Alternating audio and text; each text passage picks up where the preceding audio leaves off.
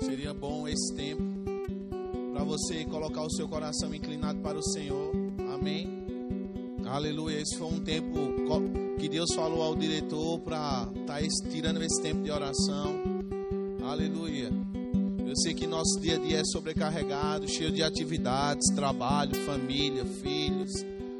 Ainda tem o diabo para jogar pensamentos contrários, mas você é mais do que vencedor em todas as coisas. Amém. Então faça sua oração de consagração, abra seu coração ao Senhor. Sabe, existe algo para ser compartilhado essa noite. Existe um ensinamento para ser compartilhado essa noite. Oh, aleluia, Pai, nós te damos graças, Senhor, no nome de Jesus. Obrigado, Pai, pelo teu Espírito, Senhor, que habita em nós e ele nos guia em toda a verdade. Obrigado, Senhor, porque ele também nos anuncia as coisas vindouras. E, Pai, nós desejamos, Senhor, estar consagrado cada vez mais a Ti, para que nós possamos ter uma sensibilidade maior, Senhor, para entender e compreender a Sua voz para entender a sua inclinação, Senhor, para que a gente possa seguir, para que a gente possa, Senhor, não errar, Senhor, que a gente possa dar passos segundo a tua vontade, segundo a sua palavra, Senhor. E nós estamos aqui, Senhor, mais uma noite, mas sabemos que essa não é uma noite comum, não é uma noite igual às outras, Senhor, porque a tua palavra fala que a tua palavra se renova a cada manhã, Senhor e o dia ainda não acabou, Pai. Eu sei que tem coisas a ser acrescentado em nossas vidas. Eu sei que tem mais da tua palavra para ser acrescentado em nossas vidas, Senhor. E nós somos gratos, Senhor, porque o Senhor enviou a sua palavra, o Senhor enviou o seu melhor para nós e por nós. E nós estamos aqui, Senhor, com o coração aberto, Pai. Obrigado, Senhor, por nos alcançar, Pai, de tantas formas, mas também por meio da tua palavra, Senhor. Oh, aleluia, Senhor, que se cumpra a tua vontade, Senhor. Que seja feita a sua vontade, Senhor. Que se há algo, Senhor, algum desejo, alguma vontade contrária à sua em nossas vidas, Senhor, que o Senhor traga luz, Senhor, em nosso entendimento.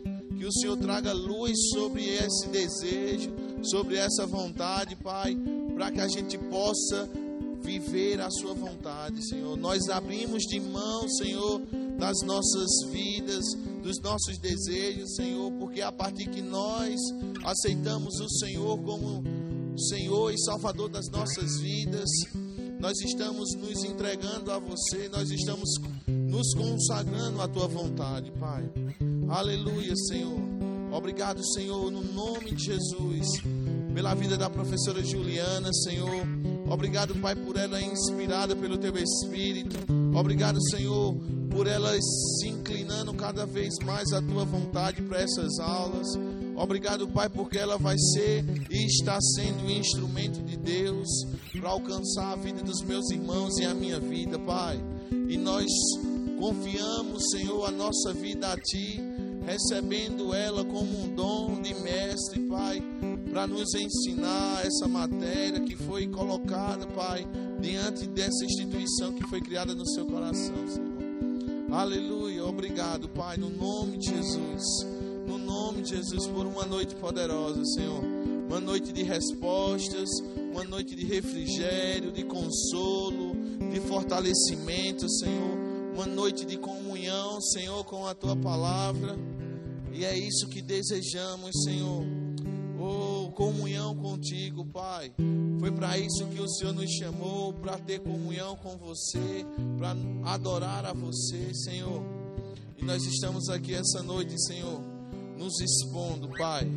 Aleluia, aleluia. Você pode ser grato ao Senhor. Você pode falar palavras ao Senhor sabe? Mesmo ele sabendo as palavras antes mesmo de nós pronunciarmos, mas ele quer que eu e você falamos e engrandecemos o nome dele nesse lugar. Oh, aleluia, obrigado, Senhor, porque você é bom e sua misericórdia dura para sempre. Você é majestoso, você é bondoso, o Senhor é fiel, o Senhor é maravilhoso. Rei dos Reis, o Senhor dos Senhores, o começo e o fim, o Alfa e o Ômega. Você é tudo para nós, Senhor, e que cada dia, Senhor, o nosso desejo por você, o nosso desejo pela tua palavra aumente, Pai. Aleluia.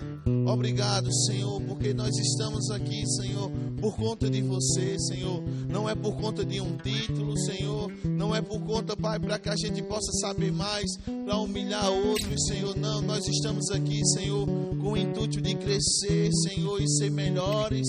Mas também, Senhor, para que nós possamos entender a Sua vontade, a Sua plena vontade sobre as nossas vidas, Senhor. Aleluia.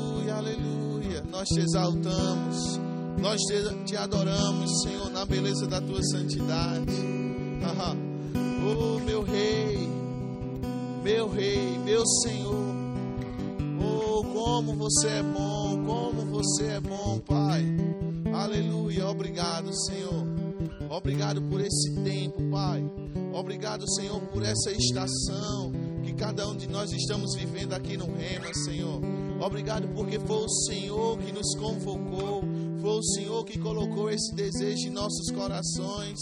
E Pai, nós estamos correspondendo a esse desejo, a essa vontade, Senhor. Que nós possamos estar aqui inteiros, Senhor. Que nós possamos estar aqui, Pai, com o coração aberto totalmente, Senhor, porque sabemos que a tua vontade é boa, perfeita e agradável, Senhor. Em nome de Jesus. Amém. Boa noite. Vamos ficar de pé para orarmos. Glória a Deus. Louvado seja o nome do Senhor. Amém. Levante suas mãos. Vamos render graças ao Senhor por esse tempo, mais uma aula. Amém? Pai, nós te rendemos graças por Sua bondade, te rendemos graças por mais uma aula, Senhor, onde nós podemos aprender do Senhor, onde nós podemos nos render à autoridade da Sua palavra, certo de que nós não sairemos daqui da mesma maneira que nós entramos. Obrigada, Senhor, pela Tua unção, pela Tua inspiração pela sua graça, pela sua bondade e manifestação nesse lugar, Senhor. Eu oro, Pai, para que as forças, a energia de cada um aqui seja renovada em Ti, Senhor, para que esse tempo seja proveitoso. Nós estamos aqui porque nós te amamos, Senhor, porque queremos ouvir a tua voz, o conselho do teu coração, para que a nossa vida seja transformada.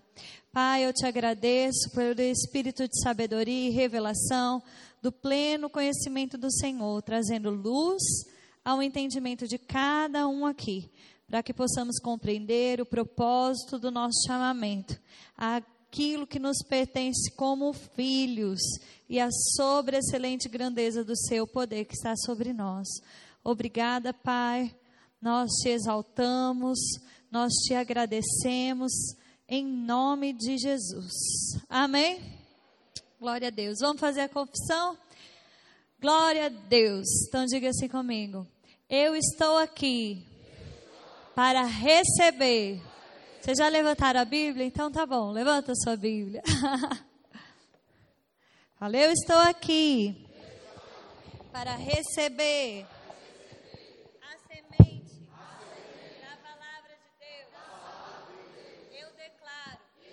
que a minha vida nunca mais será a mesma.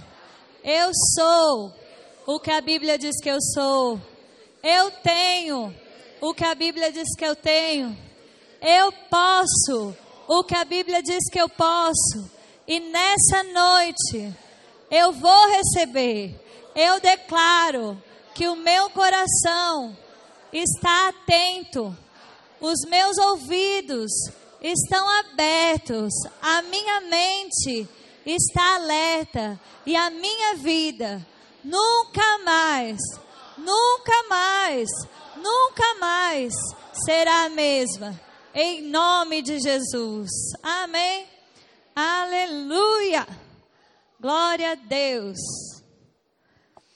Aleluia, aleluia. Eu quero dizer para vocês que assim como vocês aprenderam como funciona o sinal do intervalo, vocês precisam aprender como funciona o sinal do início da aula, amém? Tem muita gente chegou cedo, estava lá fora e esperou o sinal tocar para entrar. Não, quando o sinal toca, a aula começou. Coloca aí no seu despertador um, dois minutinhos antes, para que você venha para a sala, para que quando o sinal toque, você esteja pronto para receber, para começar a nossa aula. Amém? É, isso é um direito seu. Você veio aqui para isso. Eu quero dizer para você que é, você sabe, só você sabe, inclusive, o esforço que você precisa fazer para chegar até aqui. Não é verdade? Não deixe o diabo roubar você nem por um segundo, nem por um minuto, sabe? Receba tudo que está disponível. E assim, essa expectativa de sentar, falar, eu estou pronto, eu estou aguardando. Deus honra essas coisas, isso é reverência. Como eu falei para você, tudo começa com reverência, com temor. O temor do Senhor é o princípio, é o início do conhecimento. E você está aqui porque você quer conhecer a Deus. Senão você estava dormindo, você estava comendo, você estava fazendo qualquer outra coisa da vida. Não é verdade? Então fala aí com o seu irmão, fala, me ajuda. Eu preciso ser pontual. Fala para o seu outro irmão, fala, me ajuda. Eu preciso ser pontual. Amém, meu povo. Sabe, é, eu me lembrei agora que um embaixador, embaixador não, perdão, um ministro na Inglaterra, ele chegou três minutos atrasados numa, atrasado numa reunião de conselho e ele pediu para sair do cargo. Porque ele disse que ele não honrou a posição dele, porque ele chegou três minutos atrasado. Que coisa, não é? Na nossa cabeça é um exagero, mas ele estava sentindo como que estava desonrando a nação dele, desonrando a posição que foi confiada a ele, porque ele não foi capaz de chegar na hora e chegou três minutos atrasado. Aí os outros começaram a dizer que perdoavam ele, pedindo para ele ficar. Não, é, isso choca, não choca? Né? Principalmente a gente que é brasileiro que acha que às vezes é chique chegar atrasado. não é chique, gente. É feio.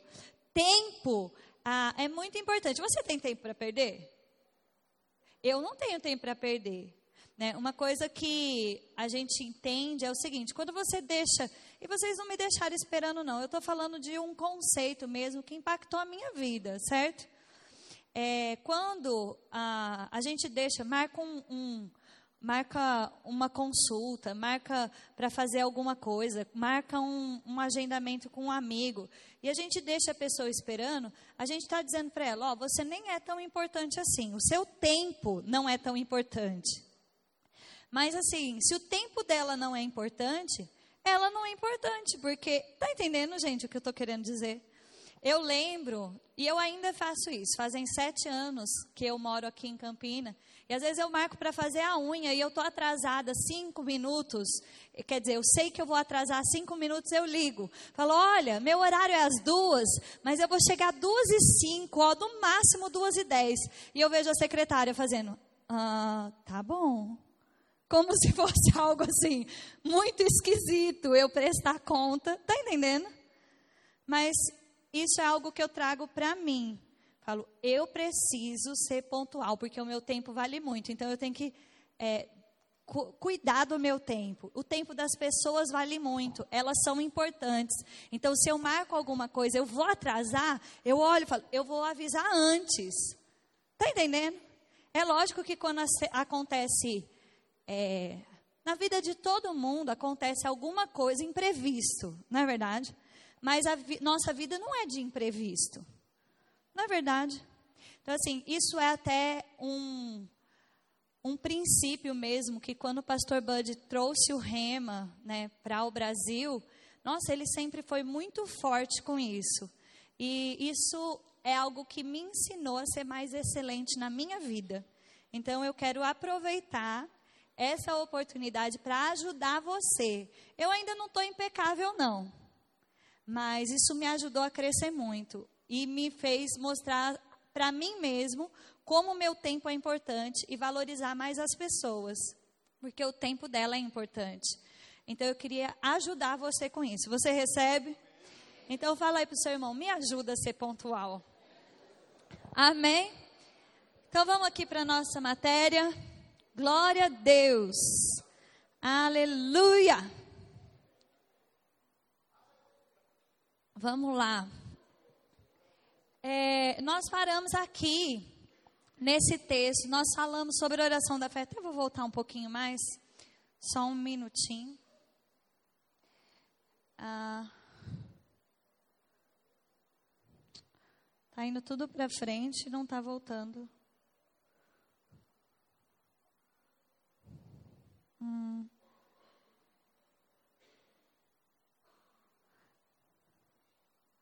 Eu vou voltar aqui só para trazer para você os sete passos, né, que estão na sua apostila. Né, você pode abrir também, que já já a gente chega aqui também. Aleluia. Enquanto você abre, você pode dizer: Eu amo a palavra de Deus. Ela é vida e saúde para mim. Aleluia. Então vamos lá. Eu vou, eu quero que você fique na página 119 comigo, por favor. Não, desculpa, 122. É, nós falamos sobre sete passos para a oração respondida. Sete passos para a gente fazer a oração da fé. E eu só quero recapitular bem rapidamente com você. É, nós temos muita coisa para hoje. E a gente viu que, primeira coisa, nós precisamos decidir o que nós queremos. Se nem a gente sabe o que a gente quer, Deus não vai nos responder. Por quê? porque aquele que é indeciso, inconstante, não pense que vai alcançar alguma coisa do Senhor. Você lembra disso? Textos, medite na palavra. A palavra de Deus é o que nos dá confiança, nos dá crédito, nos dá moral, nos dá base para pedir alguma coisa para Deus. Lembre do que a gente aprendeu. Se está baseado na palavra, então eu posso ter certeza que Deus me ouviu. Se Deus me ouviu, aí sim eu tenho certeza de que eu tenho resposta. Ok? Peça, peça depois de ter meditado na palavra, de ter gerado fé no seu coração. Porque se você fizer uma oração só de agonia, só porque você está ansioso, preocupado, provavelmente você vai se pegar orando por isso de novo, porque você não creu. Então, nem sempre, porque a necessidade apareceu, é o momento de orar. Muitas vezes você tem que meditar, se lembrar, e aí você sim ora baseado na palavra de Deus com confiança, ok? Creia que recebeu. Quando que você recebe? No momento em que ora. Então, creia que é o momento que você está orando, Deus está te ouvindo e você recebeu. Se você recebeu, recuse duvidar. Não permita que nenhum pensamento de dúvida, incredulidade permaneça na sua mente. Eles vão vir? Com certeza, porque o diabo quer roubar a sua resposta. Então se recuse, resista à dúvida do mesmo jeito que você resiste o diabo. Amém? Medite nas promessas. O mesmo texto que trouxe você fé para pedir, é o texto que vai te trazer firmeza para permanecer na promessa, confiante. Não quer dizer que você confessou hoje e amanhã aquilo que você confessou vai chegar. Existe um tempo. Fé e perseverança andam juntos. E até que se manifeste aquilo que você recebeu no momento que você orou, você recebeu, já é seu, mas precisa se manifestar. As suas mãos precisam pegar, os seus pés precisam pisar. Está comigo? Até que se manifeste. Medite na promessa para que você não corra o risco de dizer não está funcionando e estrague tudo. Está comigo? E louve. Quem recebeu é grato. Se você sabe que recebeu, você não pede mais, mas você agradece, agradece, agradece, agradece, agradece, agradece, se lembrando que Abraão mesmo se fortaleceu até que Isaac chegasse. Como? Dando glórias a Deus. Amém? Então, como eu e você vamos nos fortalecer até que a promessa esteja materializada na nossa mão? Agradecendo. Gratidão é voz da fé. Amém? A gratidão, ela mostra que você tem fé. Ela mostra que você está em fé. Ela mostra que você está confiante. E você está confiante por quê? Porque o Deus que te prometeu, Ele é poderoso e Ele tem caráter. Amém. Se alguém que você confia muito e que você sabe que tem recurso, tá, nem vou pôr assim tão distante não. Vamos dizer assim, você acredita que você está numa escola séria? Acredita? Amém. Então eu vou dizer para você que você vai sair daqui e lá fora você tem que pegar a chave porque você ganhou um carro do Rema. Você acredita nisso? É possível? É. Você ia duvidar disso? Não, por quê? Porque você fala assim: não, o Rema não ia mentir. Essa instituição é séria. Essa instituição é, tem um nome a zelar. Então você ia sair aqui da aula e ia falar: onde é que eu pego a chave daquele carro mesmo? Não é verdade? Simples assim. Então eu digo para você: não tem ninguém com mais moral do que Deus. Não tem ninguém com mais poder do que Deus. Se ele disse, ele é capaz de cumprir. Então fique confiante. Amém? Você precisa sair mesmo confiante depois da sua oração, certo de que você recebeu, e é por isso que está tudo bem. Amém? E aí eu estava nesse ponto com você, esse bicho não está funcionando. Eu não sei porquê. Eu tenho um outro aqui na bolsa. Você pode me ajudar, por favor? Então vamos lá. Eu estava nesse texto aqui com você e nele, de fato, pode guardar esse. Eu tenho um outro aqui. Ó. Abre, por favor. É... Um minutinho. Dá só um minutinho.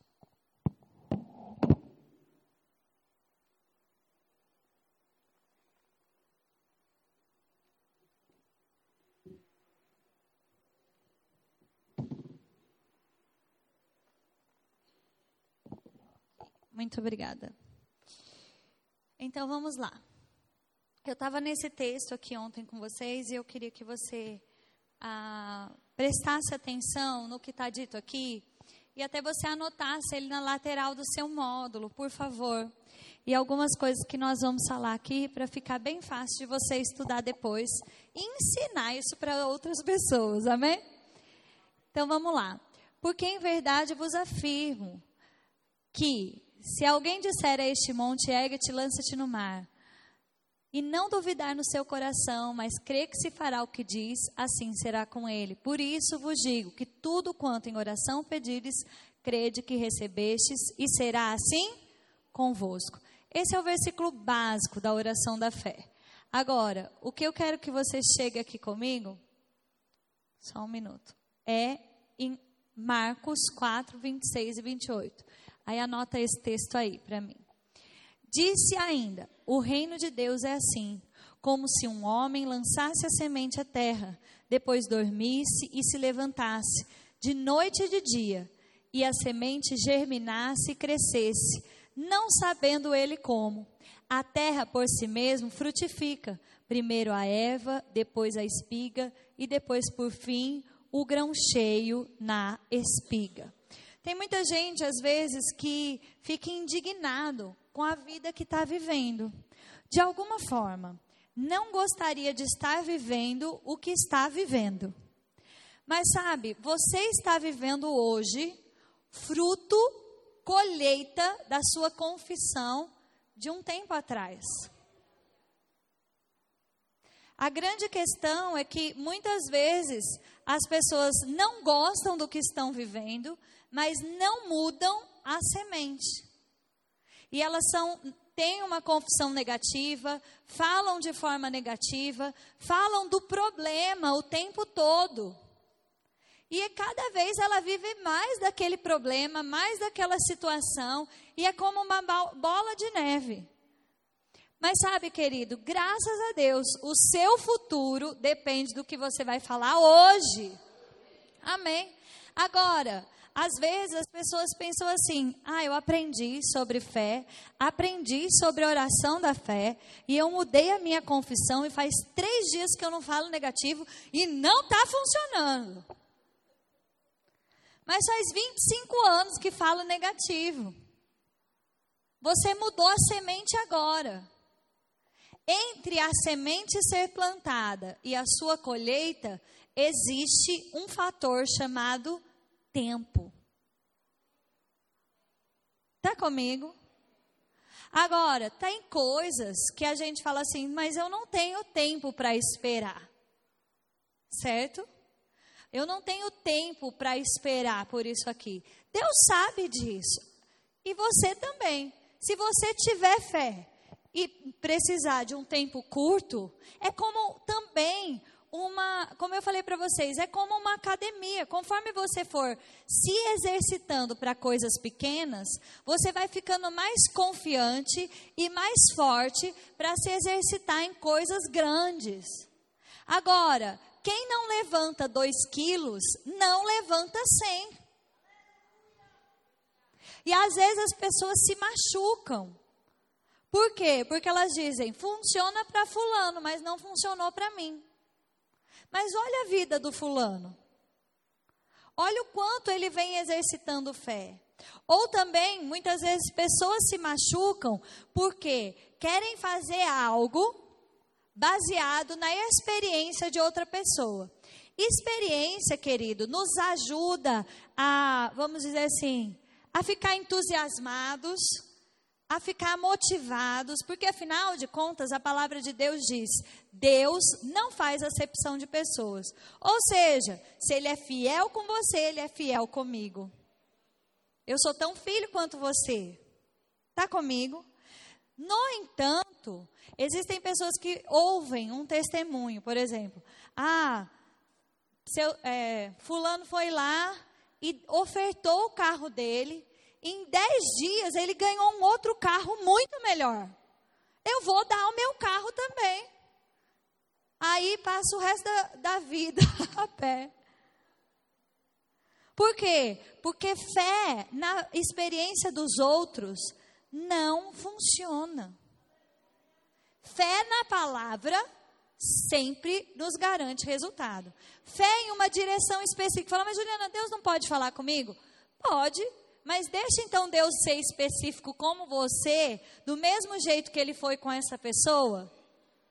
E às vezes Deus te manda dar algo que você nem quer dar. Não é verdade? Você até fala, ai, não queria não. Mas você vai lá e abençoa essa pessoa. Não é verdade? E aí, às vezes você até esquece, passa um tempo, aquilo volta para você de alguma forma.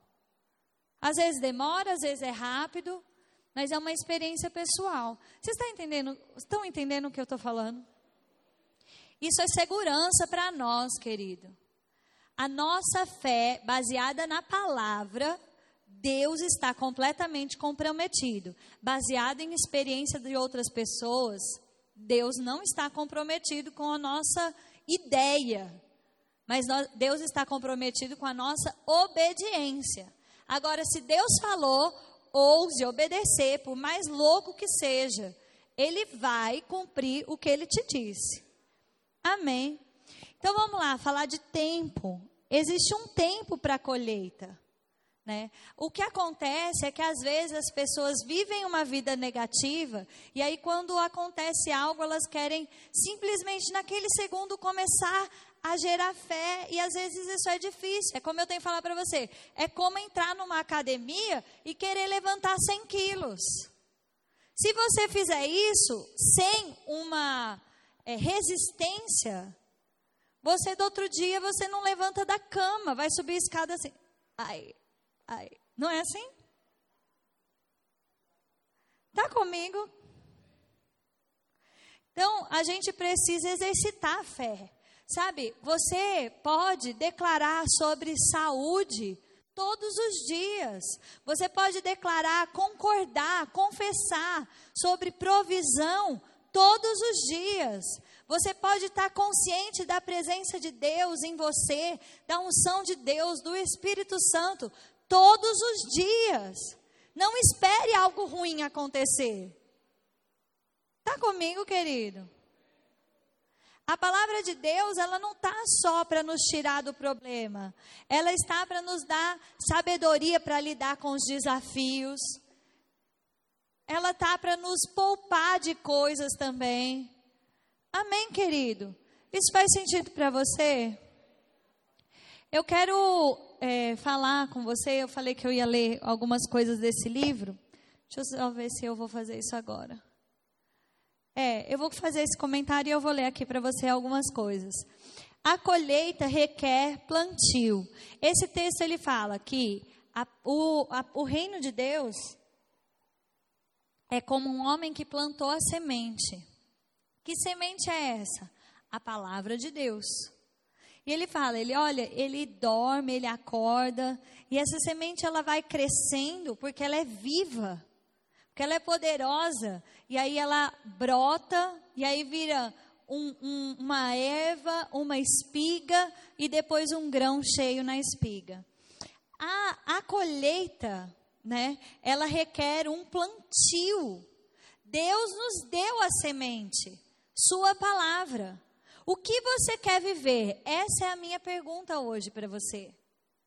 Muitas vezes a gente gasta muito tempo pensando, muito tempo resolvendo problemas, mas pouco tempo gerando o que a gente quer viver. E aí vive reclamando. Poxa vida, eu já queria ter saído daqui. Nossa, por que comigo tão difícil? Sabe, tem uma coisa irritante que eu vou ensinar para vocês.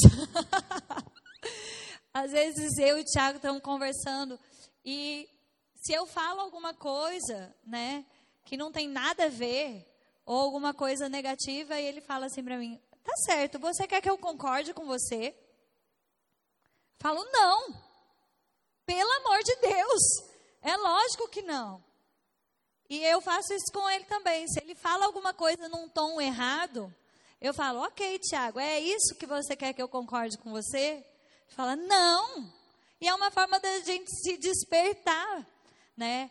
Para que realmente a gente não venha perder a semente que está na terra. Não é só porque você falou, não é porque você falou uma vez que vai acontecer, não, querido.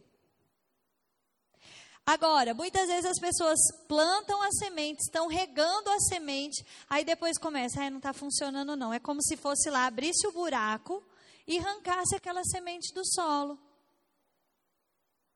E tem muita gente cansado, porque está vivendo assim: planta semente, arranca semente, planta semente, arranca semente, planta semente, arranca semente. E não vê resultado. Está comigo? Então eu quero desafiar você. Mais um. Quem fez o tem feito, né, o primeiro desafio de reconhecer a presença de Deus constantemente no seu dia. Você percebeu o seu dia diferente? Amém? Tá diferente para você? Então, eu vou te dar 30 segundos para você compartilhar aí com a pessoa que está do seu lado. O que, que mudou você fazendo isso? Fala para ela aí do seu lado. O que, que mudou? E se a pessoa do seu lado não está fazendo, você fala, ah, então vamos fazer para a próxima aula. O que, que mudou? Reconhecer Deus, ser grato durante o seu dia. Amém? Como isso é importante, como isso faz diferença. Ok, e eu quero lançar um novo desafio nesse momento. Pense a respeito do que você quer viver. Eu vou te dar alguns segundos para você fazer uma listinha aí pequena de confissão. Eu tenho minha listinha de confissão da manhã, sabe? O que é? O que é? A respeito da sua saúde, a respeito da saúde da sua família, a respeito da provisão de Deus sobre a sua família, sobre você, a sua gratidão pelo cuidado de Deus com você, com a sua família, a sua gratidão por sua igreja. Amém? A sua gratidão a Deus. O que, que você é, precisa potencializar aí? Anota essas coisas. Sabe, é, a gente, a confissão, ela não acontece sem querer, não. Um homem não planta uma semente, é isso que Deus está dizendo. Olha, é, o reino de Deus é como um homem que planta semente para a colheita. Você não vai falar com um fazendeiro e ele vai dizer assim: Ó, oh, vem cá ver minha fazenda. Aqui eu plantei laranja, mas foi sem querer. Aqui onde você está, eu plantei a maçã. Mas sabe, foi um dia que eu estava comendo maçã e eu joguei um monte de semente e ó, sem querer. É assim que um fazendeiro vive? Não mesmo. Ele separa a semente, ele prepara a terra e ele sai a semear. Consciente, eu terei uma colheita de milho. Eu terei, e, e se você chegar lá, Ai, quem já assistiu aquele filme é, Fé como do de batata? Como é? É o Fazendeiro de Deus. Quem já assistiu o Fazendeiro de Deus? Ah, esse filme é muito bom, muito bom. Procura na internet. É muito bom. Fazendeiro de Deus. Muito bom, muito bom. Vale a pena. Enfim, é, você não vai falar assim, ah, eu tô sem querer, eu tô vivendo isso aqui. Pode ser que você viveu uma vida ignorante até agora, mas você não tem mais desculpa. Você está fazendo a sua marmita, querido. Então, o que você vai confessar de propósito, como um bom é, semeador, como um bom fazendeiro, para você daqui um pouco olhar e falar assim: eu estou colhendo morangos, mas eu plantei esses morangos. Começou lá naquela aula de oração. Está comigo? Requer uma plantação de propósito. Ok. A, a maneira de plantá-la é confessando-a. Você planta a semente. Deus dá a semente, Ele deu a sua palavra. Mas você nunca vai viver a palavra de Deus se você não confessá-la. Simples assim. Confessar a palavra é concordar com Deus. E tem alguém mais, assim, tem melhor coisa do que você estar tá em concordância com Deus? É aí que aquele versículo faz sentido. Se Deus é por nós, quem será contra nós? Amém, querido? Eu quero dizer para você que nesse texto ele fala, né? Olha, esse homem planta e ele dorme e ele acorda. Ele dorme e ele acorda. Isso são coisas extras que eu estou falando com você. Se eu fosse você, eu anotava, né? Para você guardar. É, eu, vou, eu posso também compartilhar os slides depois com você, mas eu acho tão bom você anotar as coisas no seu módulo vai te ajudar mais para frente. Então vamos lá. Ele diz assim: esse homem, ele planta e ele vai dormir e ele acordar. Ele vai acordar. Ou seja, ele vai viver a vida dele na expectativa, sabendo, eu plantei. E ele rega aquela semente, ele vê ela brotando, ele vê ela crescendo e ele vê ela ficando cheia de frutos. Mas ele fala assim, não sabendo exatamente como. A gente pode explicar sim como fé funciona. Fé faz existir. Fé, fé traz existência as coisas que não são, como se já fossem. No entanto, ainda que você não entenda, se você praticar o, o princípio, vai acontecer. E sabe, às vezes eu fico até um pouco aborrecida, porque tem gente no mundo descobrindo que isso funciona, que é uma lei. E às vezes praticando e desfrutando do resultado da fé no coração saindo pela boca. E, gente, isso é uma coisa para crente. Amém? Isso é nosso. Nós temos uma semente incorruptível, infalível, poderosa para salvar a nossa vida de qualquer coisa, nos trazendo paz, alegria, satisfação, proteção. Temos que confessar de propósito, plantar de propósito. Amém, querido? Então vamos lá, deixa eu ver qual é aqui o ponto.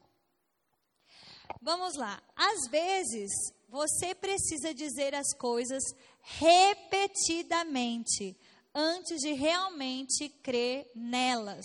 Abre esse texto comigo, de Gálatas. Muitas vezes você vai fazer uma confissão, e eu acho que se eu perguntar se você já passou por isso, eu acredito que a maioria ou todos, você já confessou um versículo que você mesmo, a tua mente diz para você, você não acredita nisso. Não é verdade?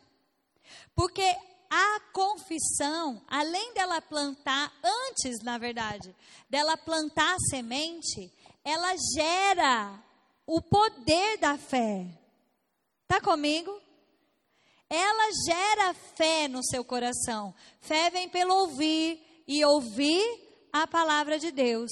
Não tem nada melhor. Deus é tão bom, tão bom, que Ele nos deu dois ouvidos e uma boca, Ele colocou ainda um bem pertinho do outro, para a gente poder gerar fé no nosso coração, querido.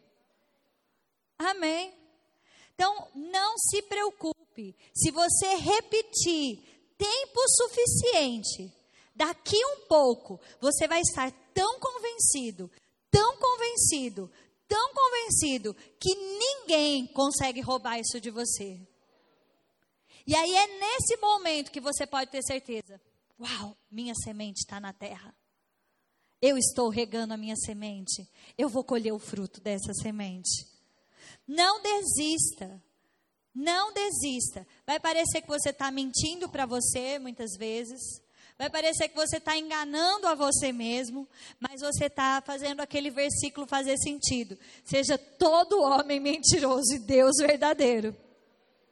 Você está dizendo para você mesmo: Deus é mais inteligente do que eu. Se Deus disse, é verdade. Deus sabe o que faz. Se Ele disse, é verdade. Deus tem mais razão do que eu. A minha mente está dizendo que é impossível. Mas se Deus disse que é possível, eu decido acreditar no que Deus disse. Ponto final. Amém. Faça disso uma rotina para você, para que você esteja constantemente exercitando a tua fé, para que você não fique, seja pego de surpresa. É, e, e você olha e fala assim: meu Deus, eu não, não gerei fé para isso. Está entendendo o que eu estou dizendo? Medita na palavra de Deus, confessando sobre ela, ainda que para sua cabeça não faça sentido. Confesse repetidamente, até que isso faça parte de você. E ninguém consiga te convencer o contrário. Você nasceu de novo, você é filho de Deus. Adiantaria eu tentar te convencer que você não é filho de Deus hoje? Não, você teve experiência com Deus já. Não é verdade? Deixe essa palavra, deixe que a sua confissão gere essa convicção em você. Ainda que alguém chegue para você. Né? Minha mãe estava me contando que uma pessoa da nossa família chegou para ela, né? e, e falou: é, bom, e falou para ela que ela estava com, com um problema na mão e falou para ela: Olha, vai no médico porque você provavelmente tem esse problema no corpo todo. Isso não é normal, está muito grave a sua mão, não é normal. E ela falou que ela foi falar com uma fisioterapeuta e a fisioterapeuta falou isso para ela também. Olha, é muito grave, você tem que ir num médico, provavelmente você tem isso no corpo todo. Ela falou assim, Juliana, eu comecei a rir. Ela falou, e a pessoa, eu percebi que ela ficou até um pouco ofendida, falou, eu estou falando um negócio sério e você está rindo. Ela disse, mas é porque eu não tenho. Ela falou assim, Juliana, não tem quem me convença. Ela falou assim, o que eu estou convencida é, agora eu descobri que eu estou com essa situação na mão e eu vou ser curada. Tá comigo? Eu lembro o Samuel Nenê também, várias vezes que eu levava ele na pediatra, pediatra olhava ele e era incrível, que eu entrava na sala dela e ele espirrava ou tossia. E ela falava para mim: Nossa, esse menino é muito alérgico. Eu falava: Não é, não. Ela falava assim: É sim. Eu falei: Não é, não. Ele está com alguma alergia, mas ele não é alérgico. Está comigo, querido? E ela olhava assim para mim como: Que menina bestalhada, né? Tipo, coitada. Eu dizia, olhava para ela e falava: Coitada também. Porque ela não vai me convencer. Tá entendendo, gente? É, fique convencido ao ponto de que ninguém possa te convencer do contrário. Entende? Então, aí ela ainda falava para mim, falou assim: "Ah, mas você foi alérgica quando criança?" Eu falava: "Não". Seu marido foi? Eu falei: "Foi". Ela: "Então". Eu falei: "Mas ele foi, o Samuel não é". Tá entendendo? E assim, eu vejo a manifestação disso na vida dele de uma forma tão clara, sabe? Então eu falo para você, só que é, se a gente ficar vulnerável, o diabo vai encontrar esse tipo de brecha para dançar na nossa cabeça. Tá entendendo? Então, assim, é uma coisa que eu confesso constantemente. E até eu falo para ele mesmo, falo, Samuel, você é ele curado. Amém? O Tiago estava deitado hoje, estava cansado. Ele virou para ele e falou assim: Papai, você está dodói? O Tiago falou assim: Não, Samuel, estou cansado. Ele, Papai, não é dodói. Ué, não tenho dodói, não. Não sou dodói, não, Samuel. Eu, tá entendendo, gente, o que eu estou querendo dizer para vocês? Vamos ser como criança mesmo, sabe? que você deixa imprimir aquilo dentro de você. E você repete com convicção. Talvez no começo você repete porque você entende que precisa, mas depois vira parte de você. Amém? Então vamos lá, o texto. Oh, glória! Aleluia. Está abrindo aqui.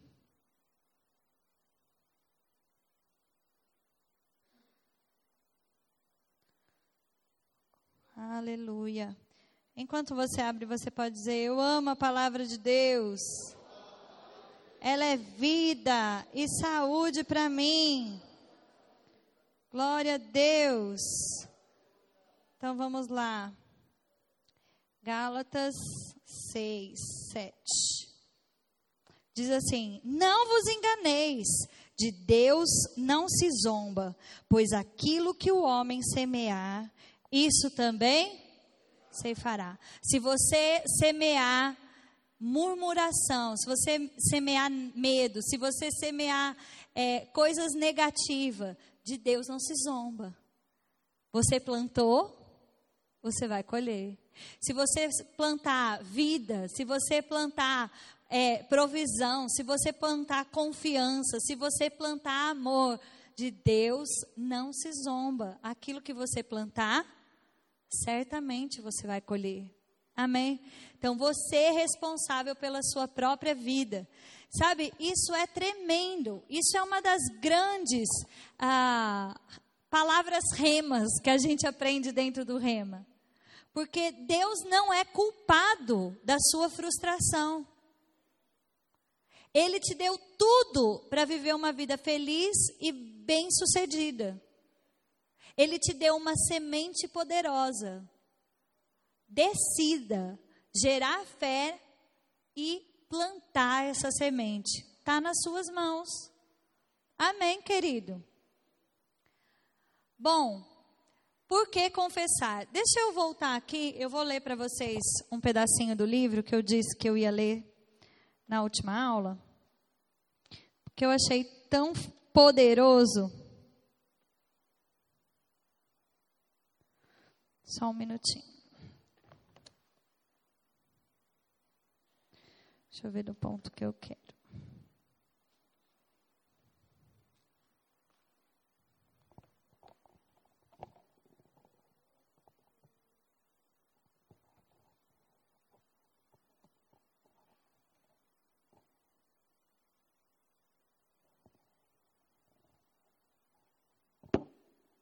Olha o que ele diz aqui. Você precisa declarar a palavra de Deus, então ela se torna uma semente que é plantada no seu coração. Aprenda esse princípio. Não é falar somente que causa a manifestação em sua vida. Falar não é o fim em si. Entretanto, falar faz parte do processo que ocasionará a manifestação. Como você poderia ter o que diz sem dizer primeiro? Tem muita gente que, quando vê uma pregação ou vê alguém dando um testemunho, pensa: eu creio nisso também. E por que não está na minha vida como está em manifestação na vida dessa pessoa? Como você vai ter o que você disser se você não diz? Não é impressionante? É óbvio, mas é impressionante. Porque faz a gente perceber que tem coisa que não está acontecendo simplesmente porque a gente não está falando. Não é verdade? Porque só porque você diz alguma coisa não significa necessariamente que vai acontecer. No entanto, muitas coisas jamais acontecerão a não ser que você diga. Porque dizer define o alvo. Se você acredita, você fala. Forte, não é? Sabe, eu quero motivar você. Depois, quando a gente for falar de cura, eu vou ler mais um pedacinho. Deixa eu ler só isso aqui também. Peraí. Diz assim, ó. Você não pode crer com a sua mente no que pode crer com o seu coração. Isso aqui é muito precioso. Presta atenção, eu já falei isso para você. Você não pode crer com a sua mente o que você pode crer com o seu coração. Porque o que nasceu de novo foi o seu coração, não foi a sua mente. A sua mente, ela tem que ser renovada, porque senão ela nunca vai provar a boa, perfeita e agradável vontade de Deus. O que entende a, fala a mesma linguagem do espírito, é o seu espírito que foi recriado. Está comigo? E é o que ele diz aqui. Você não pode crer com a sua mente. Peraí.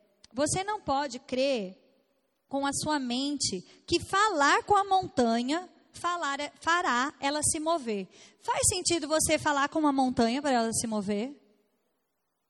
Não faz. A sua mente vai conseguir concordar com isso? Não vai. Porque para a sua mente, só doido fala com montanha.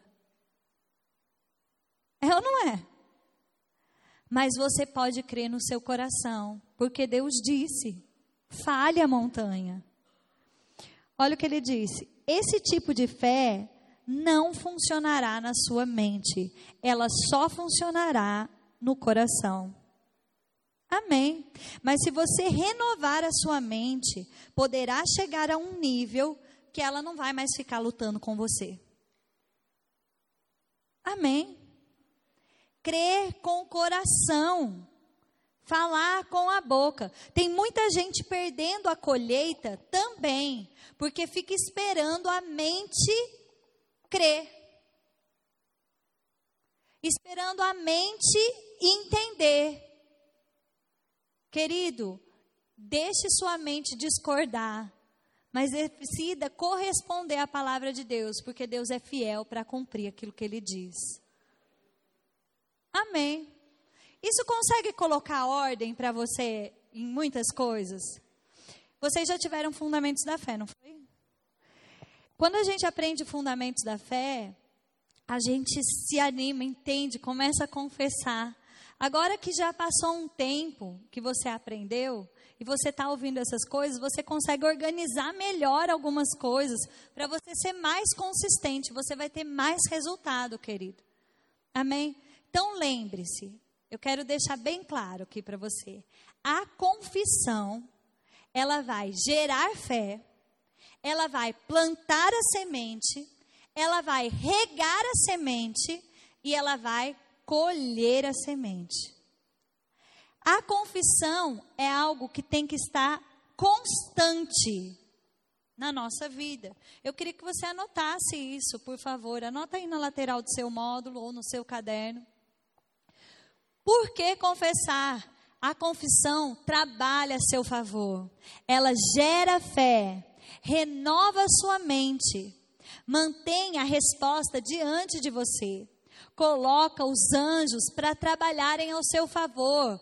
Sabe, a palavra de Deus, ela é clara, ela mostra para nós que os anjos obedecem à palavra de Deus.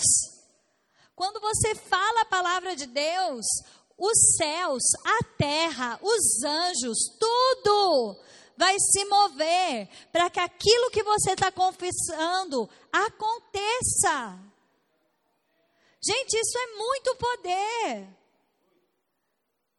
É muito poder. Aí você muitas vezes está aborrecido com a sua vida e pensando: o que eu vou fazer? E eu quero dizer: creia, plante, confesse, regue, colha. Deus é fiel. Amém, querido?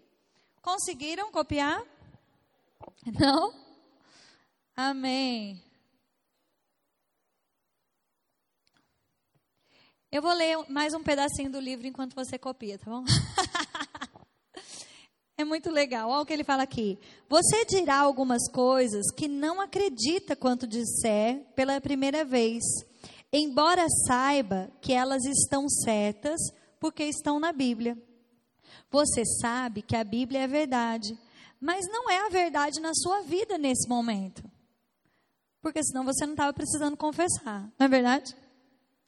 Se você declarar, confessar e decretar por tempo suficiente, você crerá nela, pois tudo o que você diz continuamente, você acabará crendo. Você acabará crendo.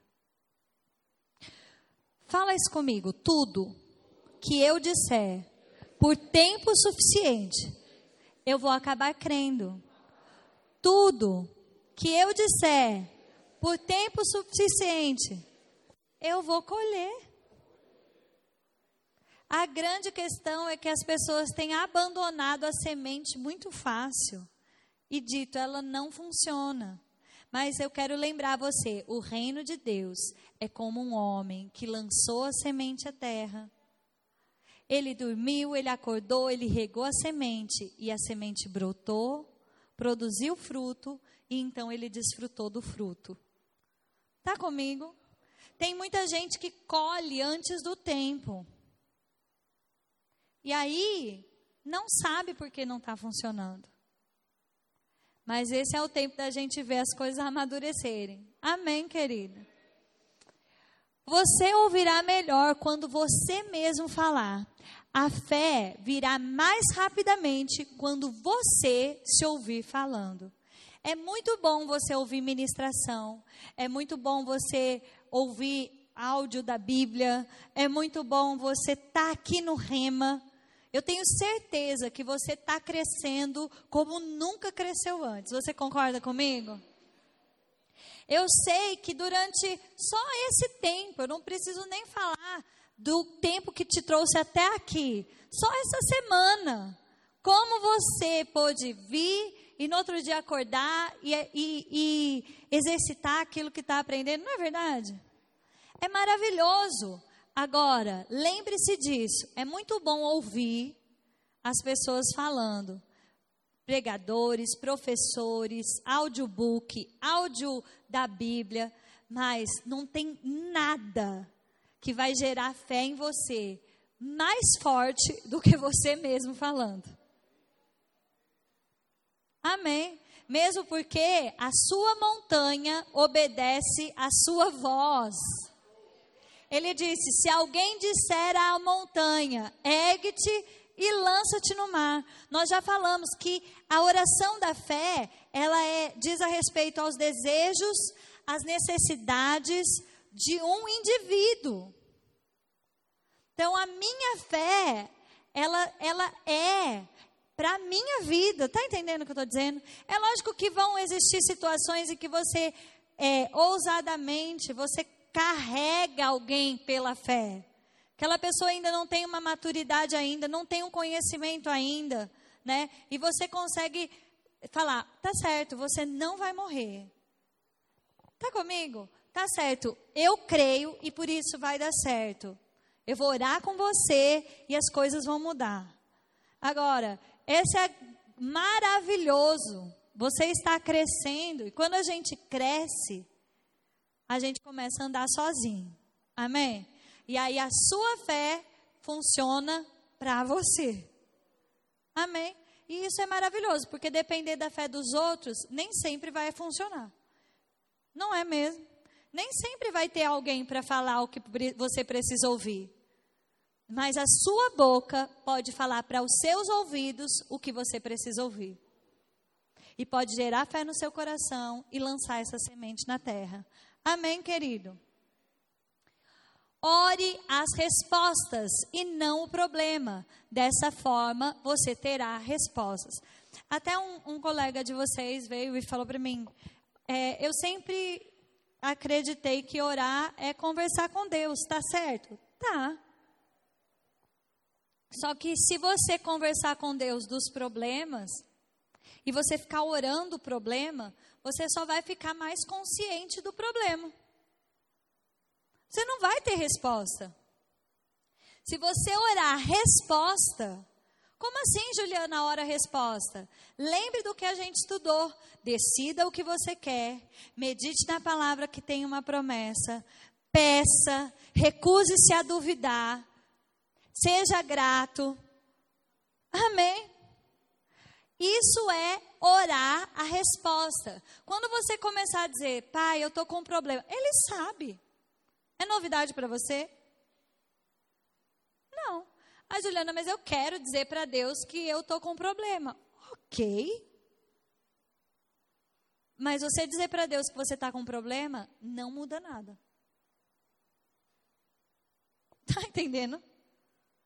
Você dizer que tem um problema não muda nada. Mas você dizer, Senhor, eu confio no Senhor, eu confio na tua palavra, eu confio no teu poder, a tua palavra me garante vitória sobre essa situação, e é por isso que eu não vou desistir, eu não vou desanimar, eu não vou enfraquecer, mas eu vou decidir, Senhor, viver aquilo que a tua palavra me garante. Amém, querido? Aí você vai ter resposta. Como eu disse para você, não é maravilhoso você imaginar que toda a sua oração vai ser respondida? Não é. Isso é verdade, isso pode acontecer, isso é possível. Agora, por que não está acontecendo? O problema não está com Deus. Observe a sua confissão. Observe a forma como você tem orado. Amém? Para movimentar um pouquinho vocês, eu queria que mais uma vez você compartilhasse aí com quem está do seu lado. O que, que você vai mudar depois de tudo isso que você ouviu? Fala com uma pessoa que está do seu lado. Fala, o que, que você está aprendendo aí? O que, que você vai mudar? Vai, fala com a pessoa que está do seu lado, que está perto de você. Que luz chegou aí para você? O que fez sentido para você?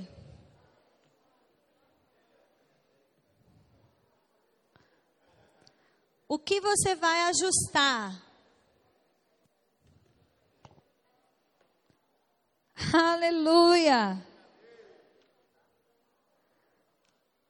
Ele conseguiu, seu colega, seu amigo, conseguiu detectar coisas para melhorar, para ajustar.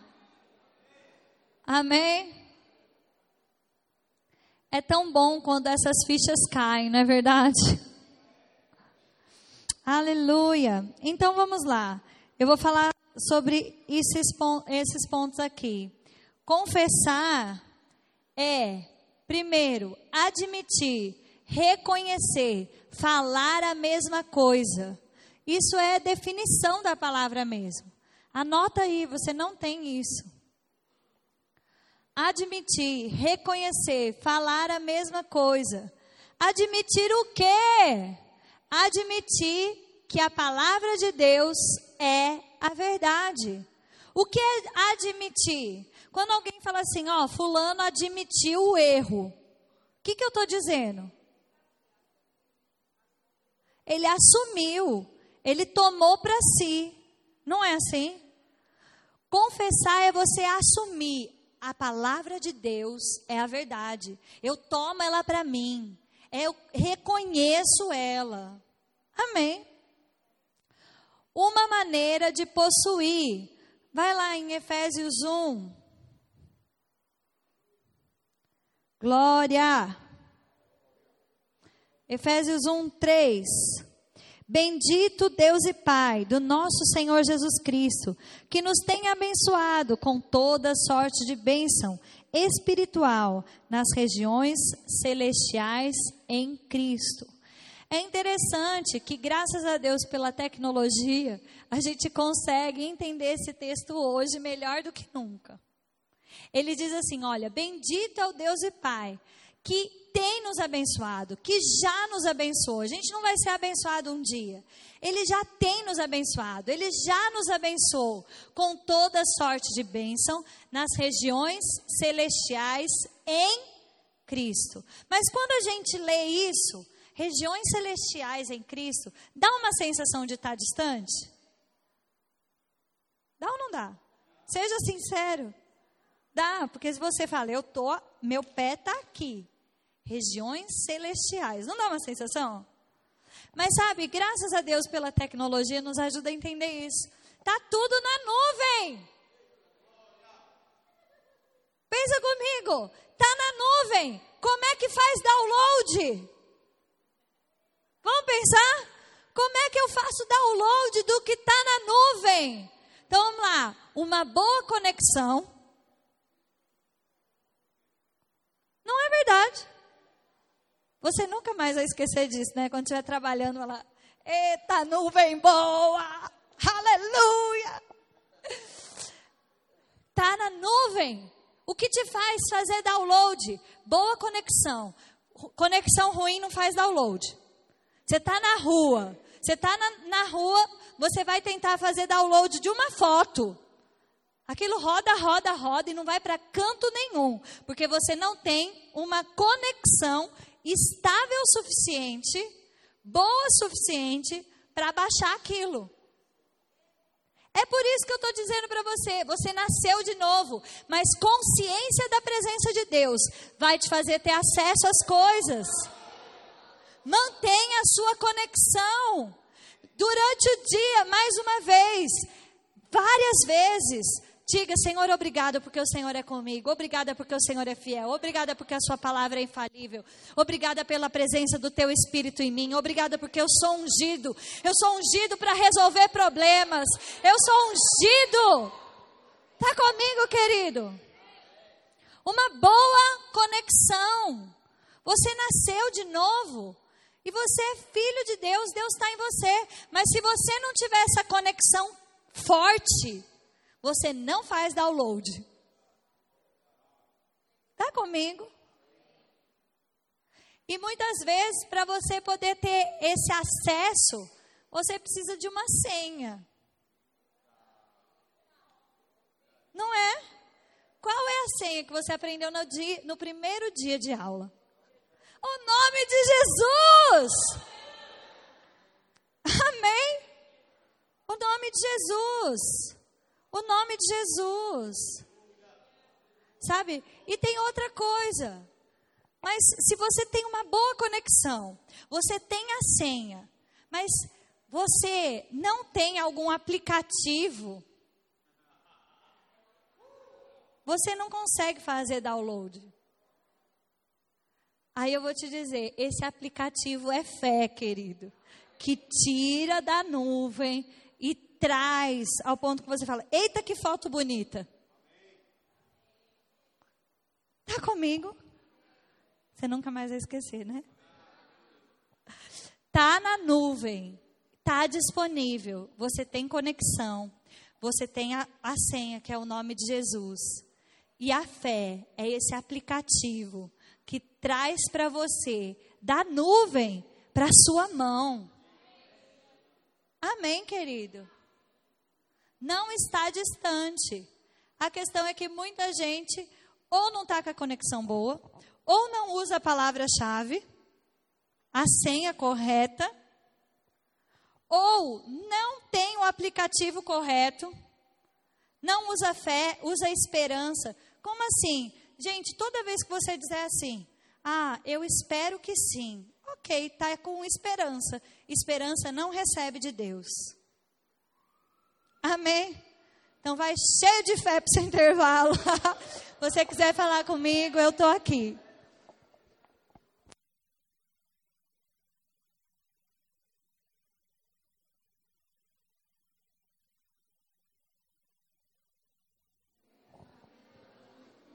Ei, ei, som. Vamos lá, minha gente.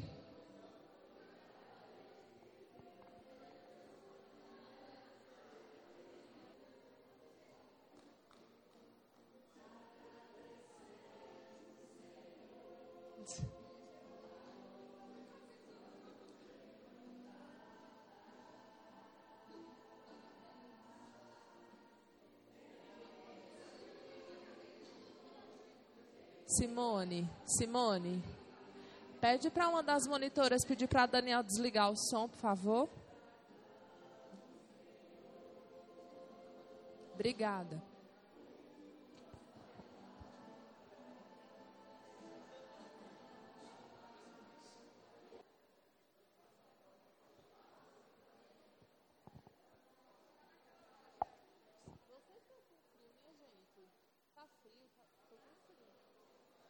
Vocês estão achando a sala gelada? Nossa, que eu tô aqui já tô virando picolé. Cássio, se tu puder aumentar um pouquinho aqui, que aqui tá muito frio. Por favor. Todo mundo entrou? Já deu o segundo toque? Eu não ouvi. Ainda não, né? Acho que já todo. Vocês estão de parabéns, minha gente? Parabéns. Meu Deus! tudo bem, minha gente? Como é que vocês estão? Tá tudo certo? Amém, que coisa boa. Eu vim dar três avisos rapidinhos para vocês. Eu queria que vocês prestassem bastante atenção, porque eles são muito importantes. Primeiro aviso. Pronto, deixa eu ver se vai entrar algum atrasado.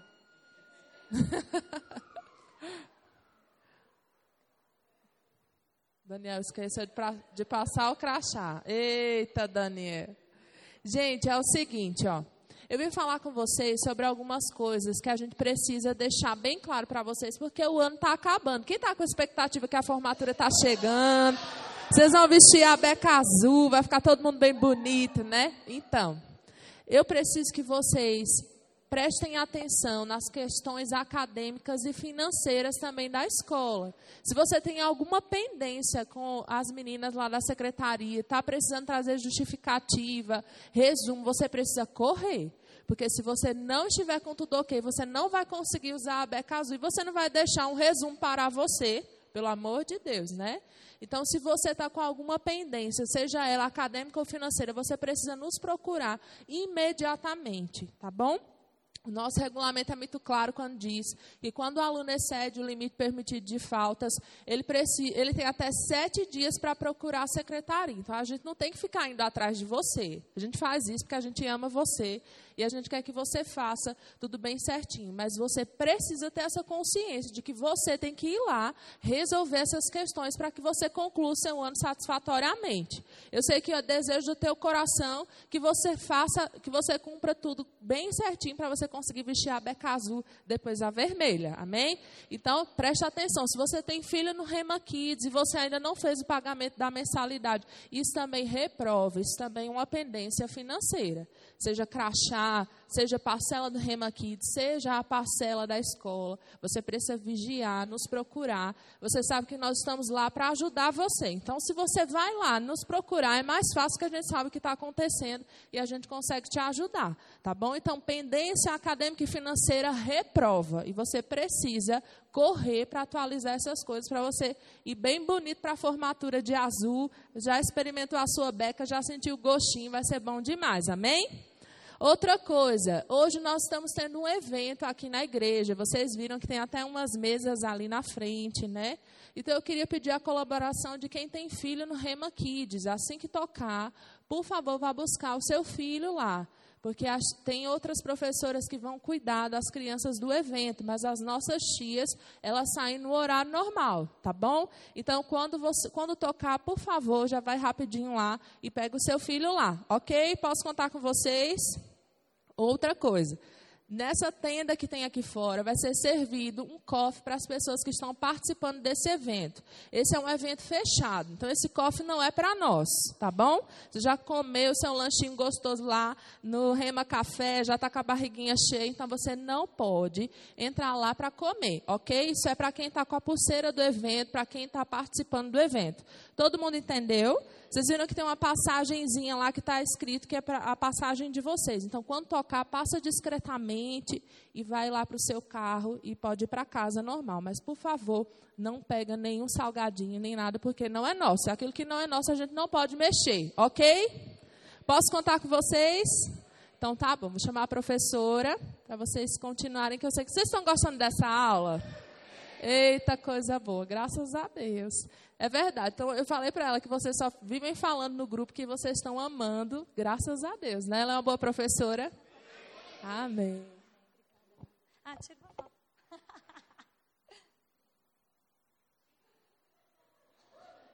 Aproveitar, não é? Amém, meu povo. Então vamos lá, nós estamos falando sobre a confissão, né? Como a confissão gera fé, como confissão planta semente, como confissão rega semente, como confissão colhe. Amém? E a perseverança faz parte, né? Eu fico com calor. Vocês ficam com frio, eu estou com calor, né? Peraí.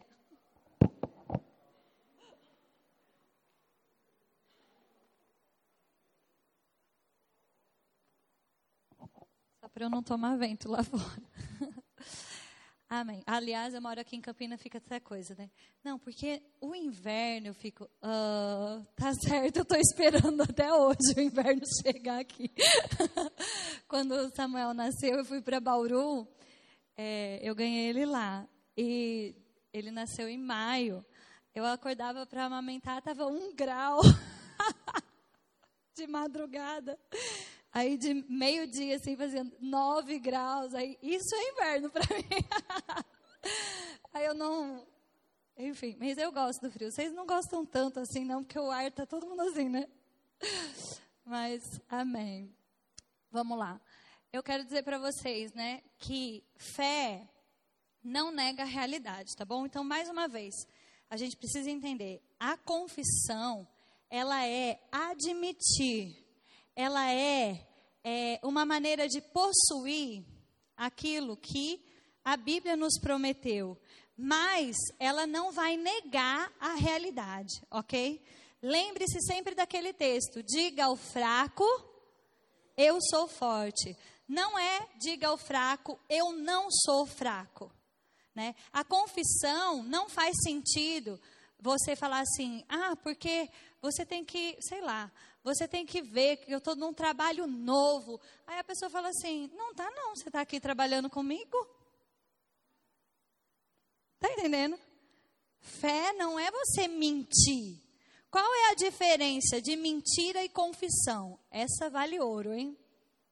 Qual a diferença de mentira e confissão?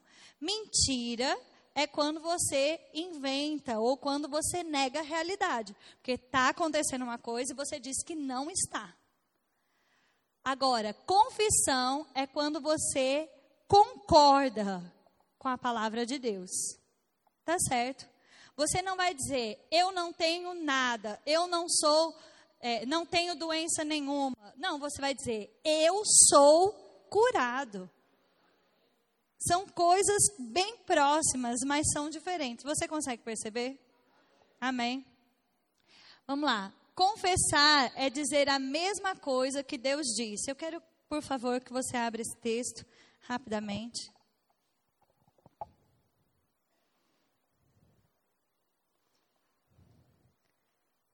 Cássio, eu vou precisar de você.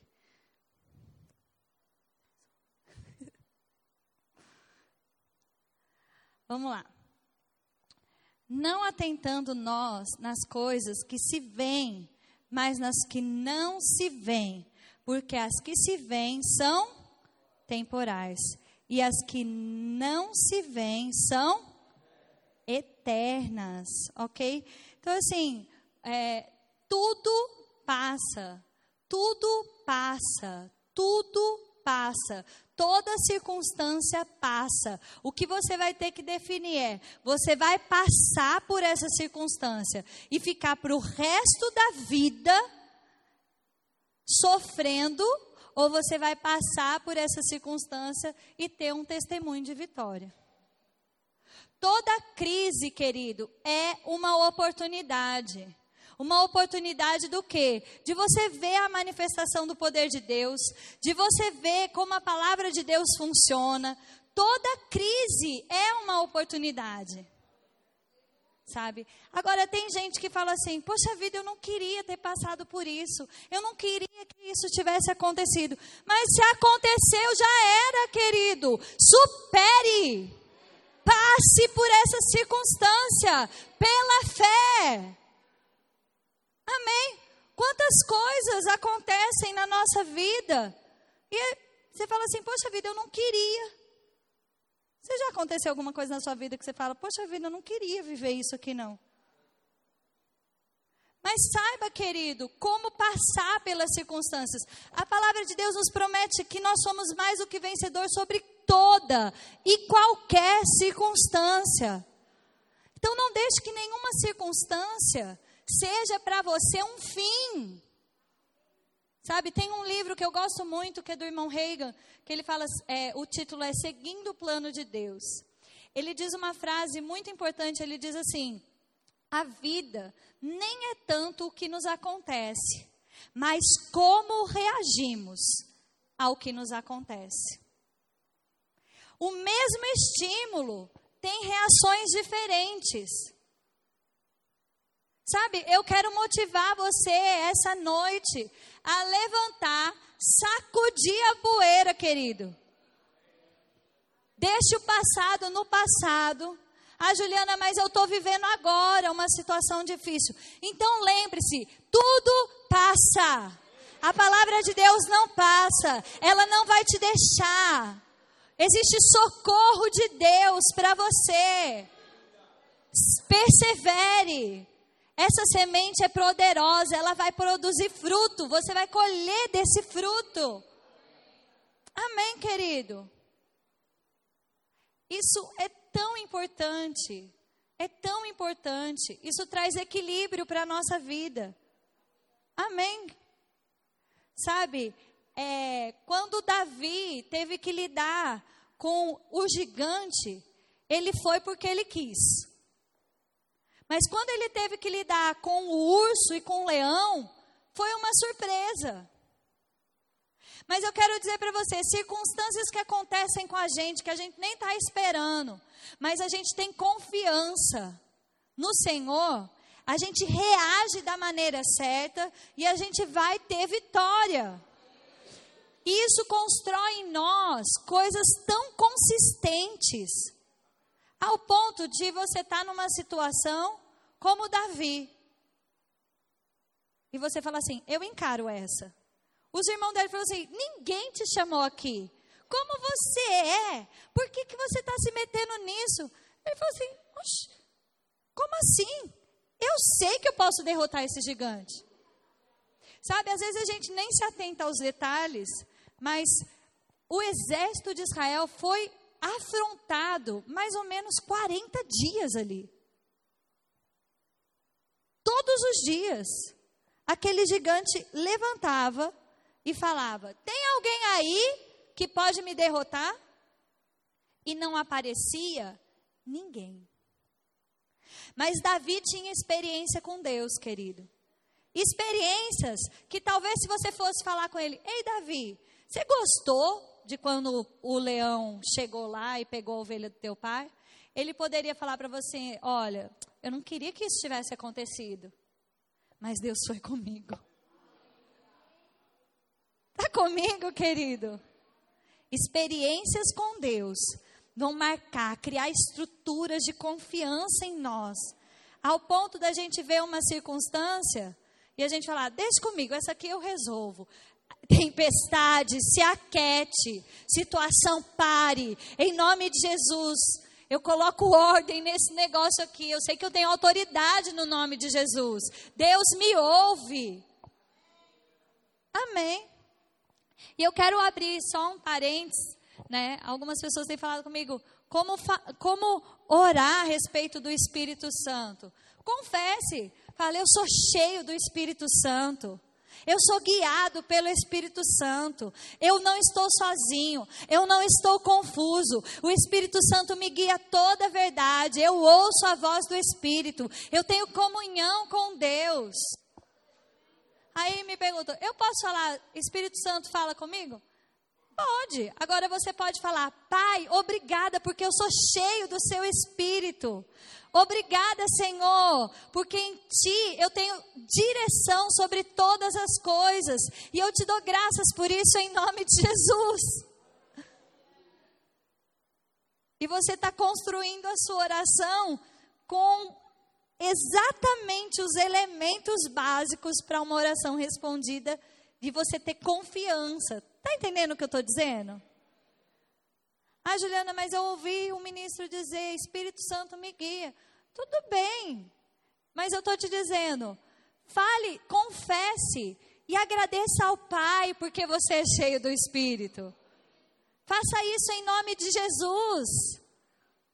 Você vai ver isso tudo intensificando dentro de você. Você percebe comigo o que eu estou dizendo? Amém? Então vamos avançar aqui. Aleluia.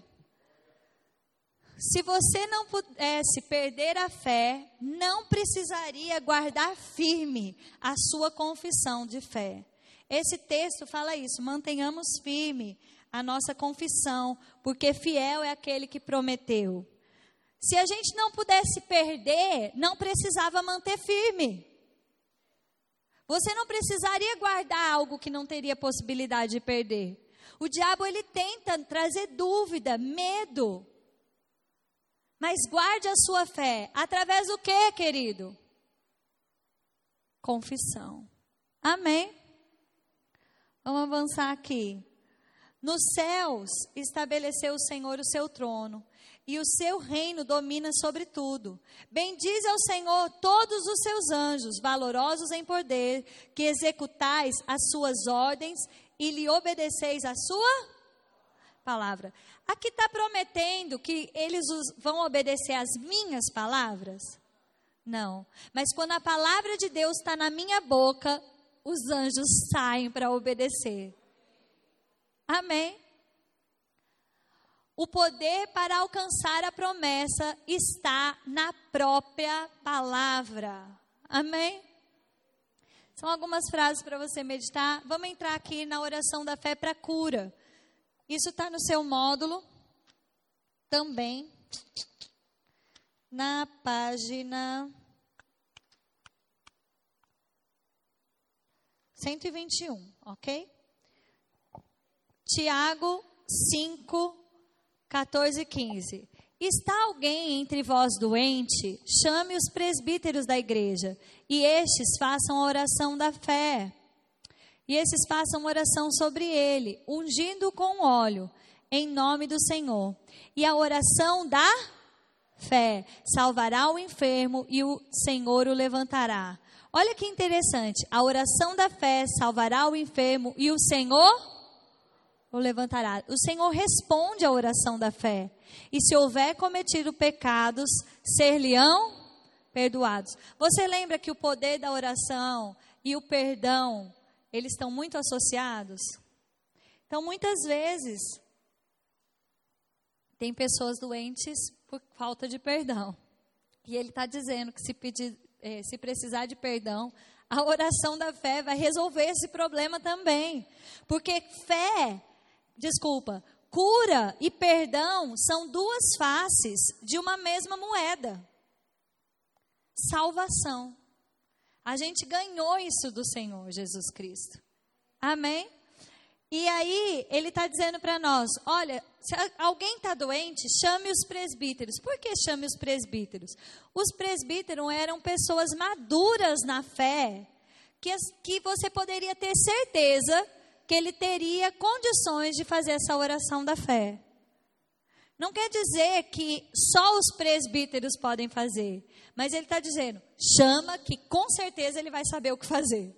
Está entendendo, gente? Vamos lá. Desculpa, eu vou voltar porque eu quero falar um pouquinho mais sobre isso.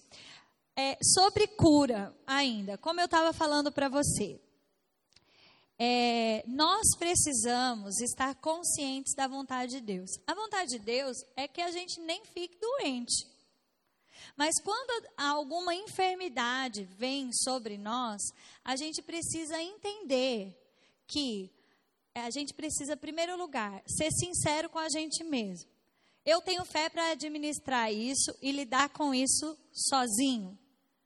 Eu preciso de ajuda de um médico eu preciso de ajuda de um medicamento. Tem gente que se sente condenado por tomar uma medicação. E Deus nunca fez isso. A palavra de Deus, ela nos conta sobre um rei chamado Asa, o rei Asa. E a Bíblia diz que ele morreu porque ele decidiu confiar nos, nos médicos e não no Senhor.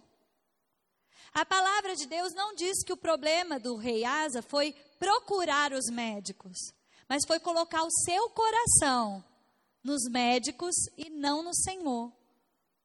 Sabe, muitas vezes existem pessoas que elas vão precisar de um medicamento, né, para lidar com um sintoma, para que ela possa manter a sua confissão e tomar posse, ver a manifestação da tua cura.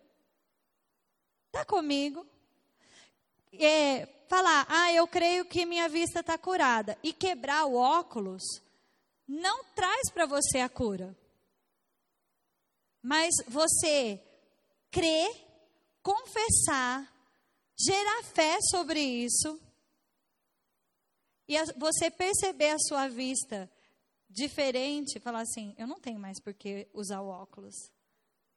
Agora, simples fato de jogar o óculos fora não te faz desfrutar disso. Tá comigo? Às vezes você gosta do seu óculos. Tem gente que, não é verdade, que se acha mais bonito até de óculos, por isso até que eu estou mexendo nisso. Mas assim, é, sobre medicação, não mande ninguém jogar um remédio fora, querido. Fé é individual. A pessoa precisa se perceber curado. Uma coisa que é maravilhosa, você orar por alguém e você falar assim: pronto, vá no médico, porque ele vai te liberar, você está curado. E ele chega para você: olha, eu estou curado. Eu não preciso mais. Isso é testemunho de que Ele é o mesmo, que Ele cura ontem, hoje eternamente. A fé não é irresponsável. Eu lembro uh, um livro, eu acho que é, é, Quando a Fé Parece Fraca e a Vitória Perdida, ou Sete Passos para Receber Cura Divina, um desses dois livros do irmão Reagan. E ele conta que a esposa dele estava doente e que foi indicado para ela passar por uma cirurgia. E ele ficou indignado porque ele era muito usado nessa área de cura. E ele falava: Você não vai passar por cirurgia, você é curada, você não vai passar, você não vai passar. E até um dia que Deus falou com ele: falou assim: Eu nunca te tratei assim. Nunca te fiz engolir a minha promessa goela abaixo. Localize a fé dela e creia junto com ela, porque eu sou poderoso para realizar. E aí ele pediu perdão, porque de fato ela estava crendo que a cirurgia seria um sucesso. Entende? E ele nem queria que ela passasse por isso. Mas a, o nível de fé estava diferente. Seja realista com o seu nível de fé. Está comigo, gente? Seja realista com o nível de fé da outra pessoa. É como eu te falei, vão existir momentos que existe a unção disponível ali e você vai poder usar né, o dom do Espírito. Você vai poder carregar alguém na fé. Mas quando a pessoa tem uma certa maturidade na fé, ela vai ter que crer por si só. E é mais fácil você localizar a fé dela e concordar com ela. E aí foi quando ele procurou a esposa dele e falou assim: certo, o que você crê? Ela falou assim: eu creio que eu vou fazer essa cirurgia e eu vou ter uma recuperação sobrenatural. O poder de Deus vai se manifestar, vai ser tranquilo e eu vou me recuperar como nunca. Os médicos vão ficar surpresos, porque eu vou me recuperar como nunca. Vai ser, so, vai ser sobrenatural. E ele disse: Ok, eu não gostaria de concordar, mas eu vou concordar com a sua fé. Sabe? Toda vez que a gente tentar fazer as pessoas engolir a promessa de Deus, engolir goela abaixo o que a gente crê, vai dar confusão. Eu não sei se você já passou por essa experiência de estar aqui dentro do rema, aprender alguma coisa e tentar falar sobre isso para alguém que não quer ouvir. É só comprar briga. É ou não é? Reconheça o seu próprio nível de fé. Sabe? É, a gente precisa ser sincero. Às vezes, eu, eu até separei uma coisa para eu ler para vocês. Deixa eu ver se eu acho rapidamente aqui. E aí eu falo.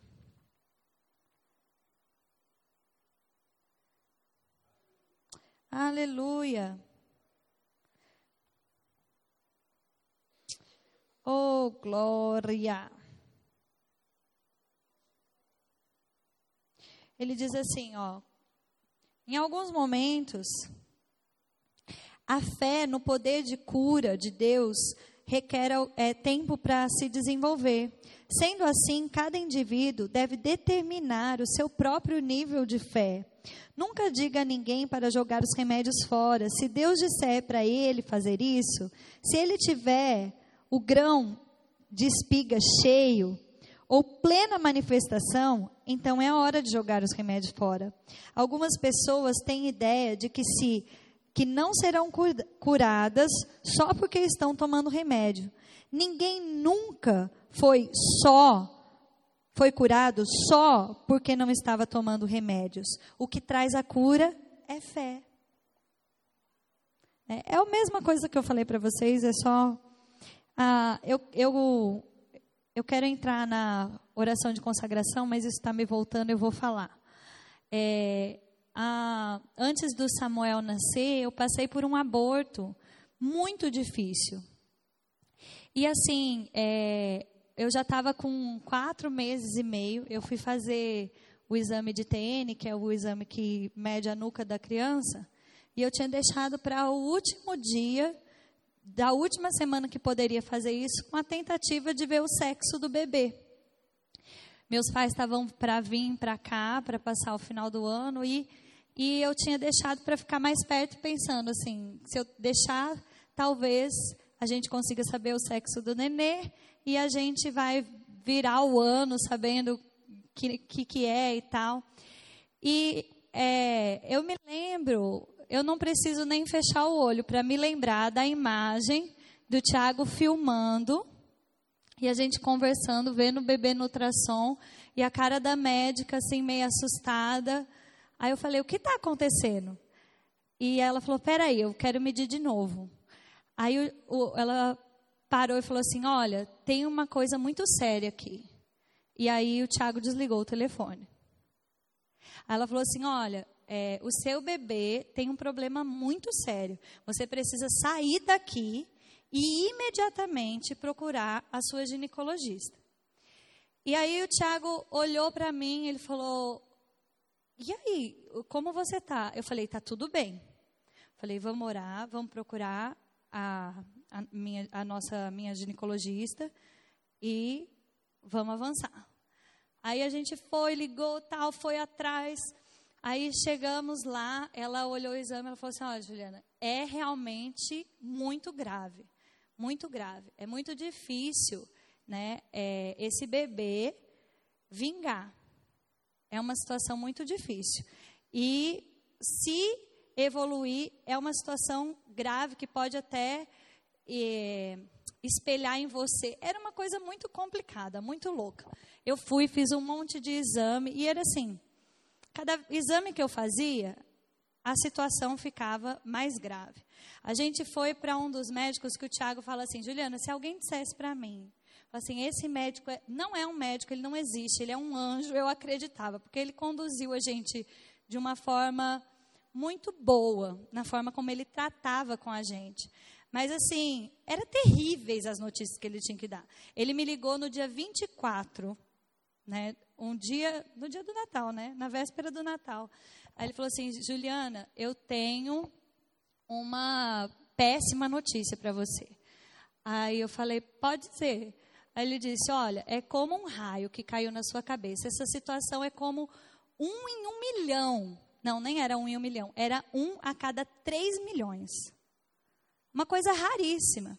E ele disse ainda assim: olha, é o seguinte, a gente tem essa situação e é, a nossa expectativa é que o coração do bebê pare logo, porque se não parar, é, provavelmente você vai começar a ter problema.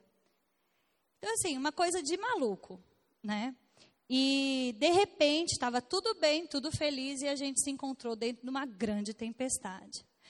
Eu olhei para o Tiago e eu falei para ele, falei assim, o negócio é o seguinte, eu sou sincera com você de que, nesse momento, eu não tenho fé para reverter essa situação. Eu não vou dizer, bater no meu peito e falar assim, não vai acontecer, eu vou reverter essa situação. Eu falei, eu não tenho.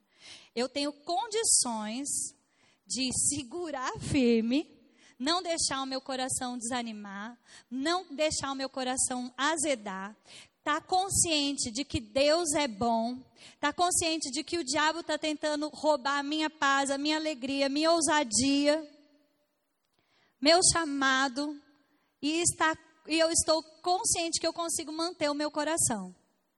Mas eu estou consciente de que eu, eu não consigo reverter isso aqui. Eu falei, você se garante? é, ele olhou para mim e falou assim: não. Eu falei, então tá certo. Então vamos passar por isso. E eu me via mesmo, sabe, aquelas imagens de filme, quando você vê acidente de carro horrível, que a pessoa só segura o volante e um trem bate nela. Eu me via assim, falei, eu consigo segurar isso aqui. Sabe? E eu constantemente eu dizia para mim, eu falei assim, eu sei, eu sei que eu posso manter o meu coração. Aí às vezes, é, até depois que passou, aí por fim graças a Deus, o coração do bebê parou. Só que eu tive que passar por um é, processo de trabalho de parto normal. Tive que expelir o bebê. É, fiquei quatro dias no hospital. Foi tudo muito doloroso. No entanto, eu digo para você, até depois mesmo que ah, isso passou. Às vezes alguém vinha querendo me consolar e dizia: Ah, você vai entender. Mas para mim, eu já entendi. A Bíblia fala assim: ó, no mundo tereis aflição. Mas tenha bom ânimo, eu venci o mundo. Foi isso que me segurou. Eu dizia para mim mesmo: eu posso ter bom ânimo. Se ele venceu, eu posso ter bom ânimo.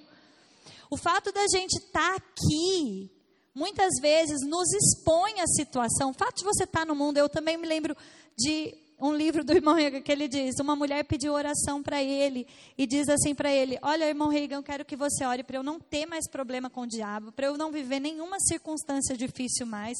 E ele diz para ela: Como você é corajosa, eu posso orar para você morrer. Sabe, é, o diabo, muitas vezes, ele se levanta com muita fúria contra nós. Sabe? E eu digo para você: manter o bom ânimo, manter a sua confissão, sabe, vai fazer toda a diferença. É como eu falei para vocês: ah, seja sincero com você mesmo. Entende? Eu falo para você, isso para mim é um bom testemunho, porque eu te digo, eu não deixei o meu coração azedar. Eu me repaginei, me reprogramei. Ah, passei o primeiro semestre, no segundo semestre, eu falei: bom, eu quero engravidar em, em agosto, para eu ganhar bebê em, em maio. Eu estava com isso na minha cabeça. Quando foi, eu engravidei na data que eu queria. Eu ganhei o Samuel no tempo que eu queria. Tá entendendo, gente? Samuel é uma bênção, né? Eu sei, e eu digo, até quando eu engravidei do Samuel, me veio esse impacto de um filho não, não vem substituir outro, entende? Aquele, aquele bebê era aquele bebê, o Samuel é o Samuel. Mas graças a Deus pelo Samuel. Nem consigo imaginar minha vida sem Samuel. Deus me presenteou com ele. Está entendendo o que eu estou querendo te dizer? Aí às vezes as pessoas ficam amargas e lamentando, poxa, eu não queria viver isso, não queria viver isso. Tantas coisas, querido, que você vai ter que segurar o seu coração e dizer: eu vou manter o bom ânimo, porque ele venceu o mundo. Eu posso superar qualquer coisa, eu posso passar por qualquer coisa. Senhor, eu te dou graças, porque o Senhor é comigo. O Senhor não falha. Agora, eu nem sei o que eu ia poder dizer para você se eu tivesse me enganado e não sido fiel comigo mesmo para dizer, naquele momento eu não tinha como levantar e mudar aquilo. Está entendendo o que eu estou te dizendo? E às vezes as pessoas se machucam porque elas não estão naquele nível de fé, mas elas fingem estar.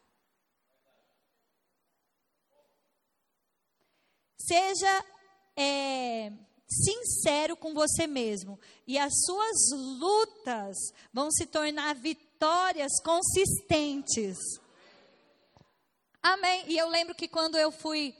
É, na verdade, quando eu estava subindo a rampa ali da, do hospital, eu lembro do diabo falando para mim: que coisa, você nunca mais vai poder orar para ninguém para engravidar. Porque eu sempre orei por muita gente, tem um monte de gente com testemunhos sobre isso.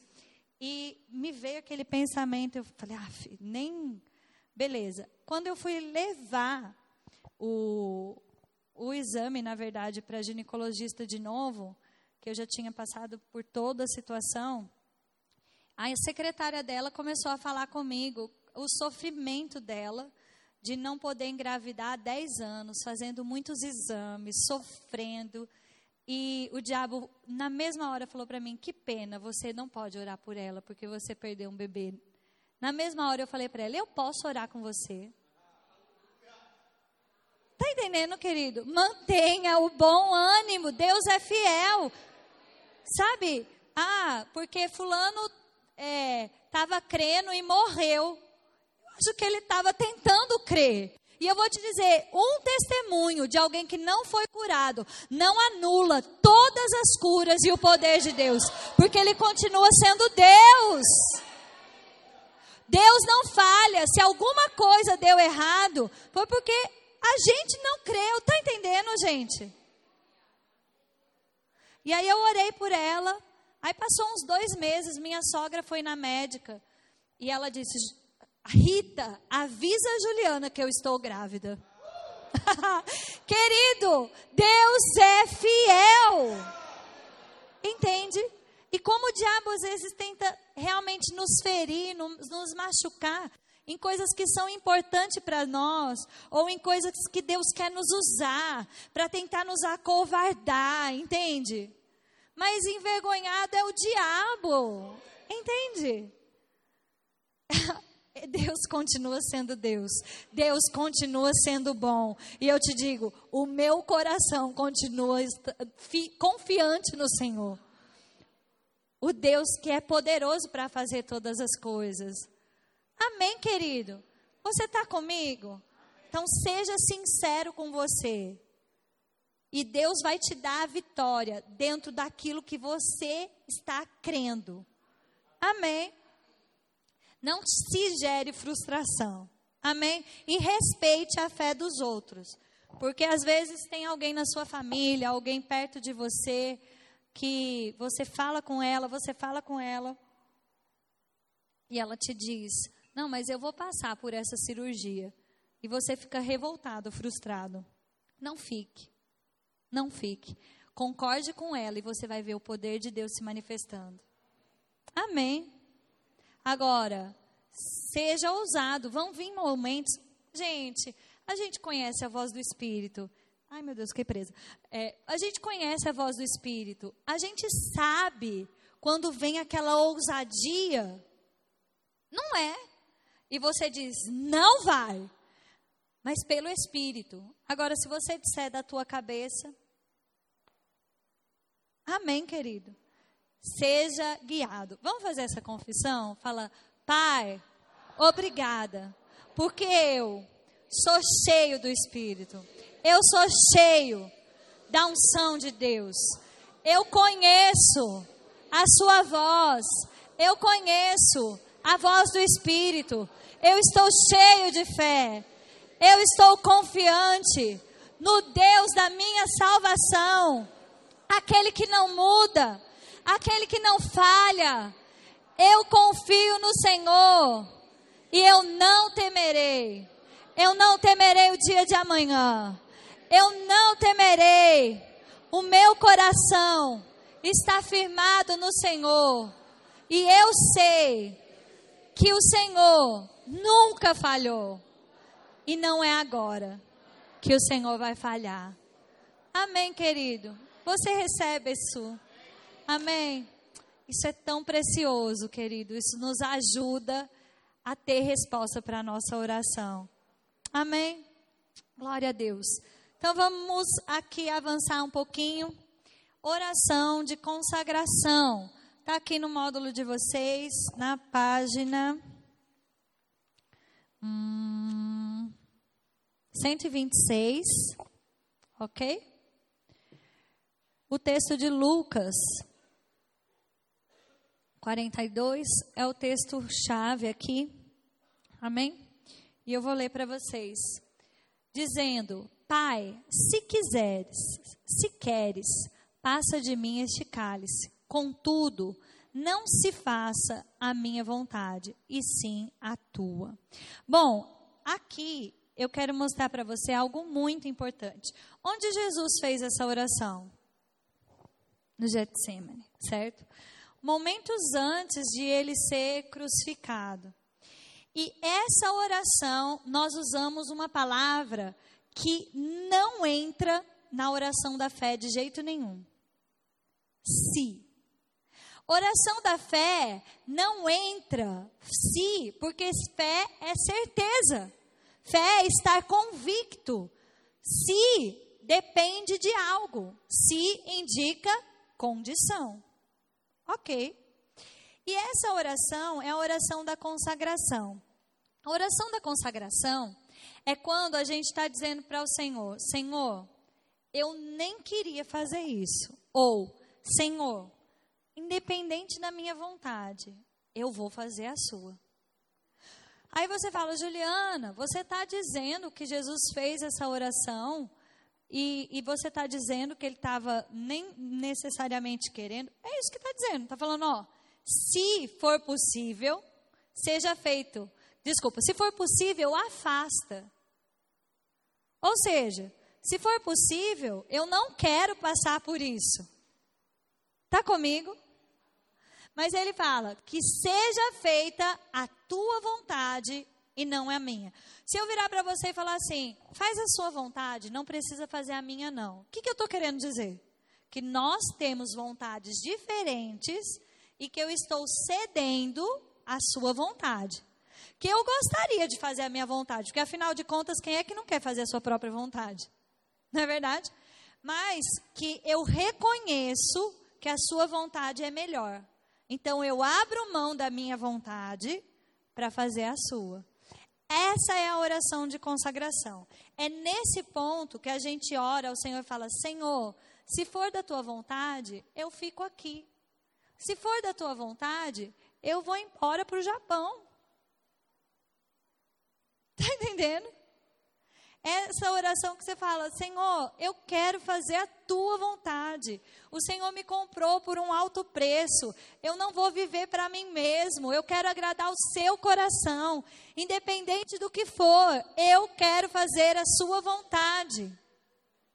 E é interessante nesse livro também, segundo, seguindo o plano de Deus, né? Kenneth Reagan diz assim: é interessante que aos, ao longo do tempo, na caminhada na fé e no ministério, eu percebi que muitas vezes aquilo que nós não estamos dispostos a fazer é o que Deus quer que a gente faça. Né? Quando você cisma com algo, ah, eu faço tudo, menos isso aqui. Mas toda hora aquilo está batendo na tua porta. Você está vendo aquela necessidade. Aí você fala assim, Juliana, mas eu, Deus não vai me fazer fazer uma coisa que eu gosto. Querido, Salmos 37 diz assim: deleita-te no Senhor. E Ele satisfará os desejos no seu coração. O que é se deleitar no Senhor? É fazer dele seu prazer. É se, é se entregar, se consagrar à vontade de Deus. Querido, Deus te criou. Ele é mais inteligente do que você. Ele sabe onde você vai ser bem sucedido. Ele sabe onde te colocar. Ele sabe os talentos, aquilo que ele te deu e como você vai ser feliz naquilo. Amém? E talvez em alguns momentos você faça algo que você não gosta também. Mas eu vou te dizer, fidelidade, Deus premia, Deus premia, Deus galardoa, Deus presenteia fidelidade. Sabe? Deus, ele, ele, ele fala: olha, tenha em mim o seu prazer e eu vou satisfazer os desejos do seu coração. É tão interessante quando você está caminhando, fazendo a vontade de Deus. Tem coisa que você nem ora, você pensa. E de repente aparece. Você fala, oxe, parece que está ouvindo meu pensamento. Nem falei. Recentemente, a gente estava. Recentemente, a gente estava indo num, num lugar, né? Que. Aí o Tiago pegou e, e viu um bolo. Aí depois a gente chegou, veio para a igreja. Aí chegou um aluno, né? Uma pessoa falou assim: Olha, é, eu, eu também trabalho em confeitaria, eu trabalho em confeitaria, e hoje me deu uma vontade de te trazer esse bolo. A gente vinha no caminho, ele falando, ai, nossa, eu tô com uma vontade de comer. A gente não orou, não, gente. Sabe, Deus faz coisas simples assim, pequenas, sabe? E Deus é poderoso para fazer as grandes também. Sabe? Então, assim, faz dele o seu prazer. Deixa eu ver o que eu coloquei aqui. Então, essa é a oração que você usa o se. Essa é a única oração que a gente usa o se? Sim. Porque todas as outras demonstraria dúvida. Amém? E aqui a gente não está demonstrando dúvida, a gente está demonstrando renúncia. A gente está demonstrando que a gente reconhece o senhorio de Deus na nossa vida. E sabe, eu vou te dizer também, às vezes tem pessoas que, que vivem aquela situação como aqueles dois filhos daquele homem. que o pai chegou e disse assim: Vem me ajudar na vinha. E um deles disse: Eu não vou, eu não vou, não conte comigo, eu não vou. E aí ele falou para o outro filho: Olha, vem me ajudar na vinha, vem me ajudar. E o filho disse: Sim, senhor, pai, eu vou. Aí aquele que disse não, enquanto ele andava, ele falou: ah, Puxa vida, é meu pai, eu tenho que ir lá ajudar. E ele pega, volta e vai ajudar o seu pai. Mas aquele que disse sim, Senhor, não aparece. E Jesus contando essa parábola, ele disse: com quem que o pai fica mais feliz? Com o que disse que não ia foi, que se arrependeu, do que aquele que disse sim e nem deu a cara. Sabe, talvez existam momentos que você se veja fazendo algo que você não gostaria. Mas nem tem problema você, às vezes, falar: Poxa vida, eu não queria fazer isso aqui, não. Desde que você faça, independente disso. Jesus disse: Se for possível, Pai, afasta. E a Bíblia diz que ele orou isso três vezes. Jesus queria mesmo uma resposta dizendo: será que é possível eu não fazer isso aqui? Faz sentido para você, querido? Mas ele disse: Pai, independente do que eu estou pensando, independente do sofrimento, Pai, seja feita a Sua vontade e não a minha.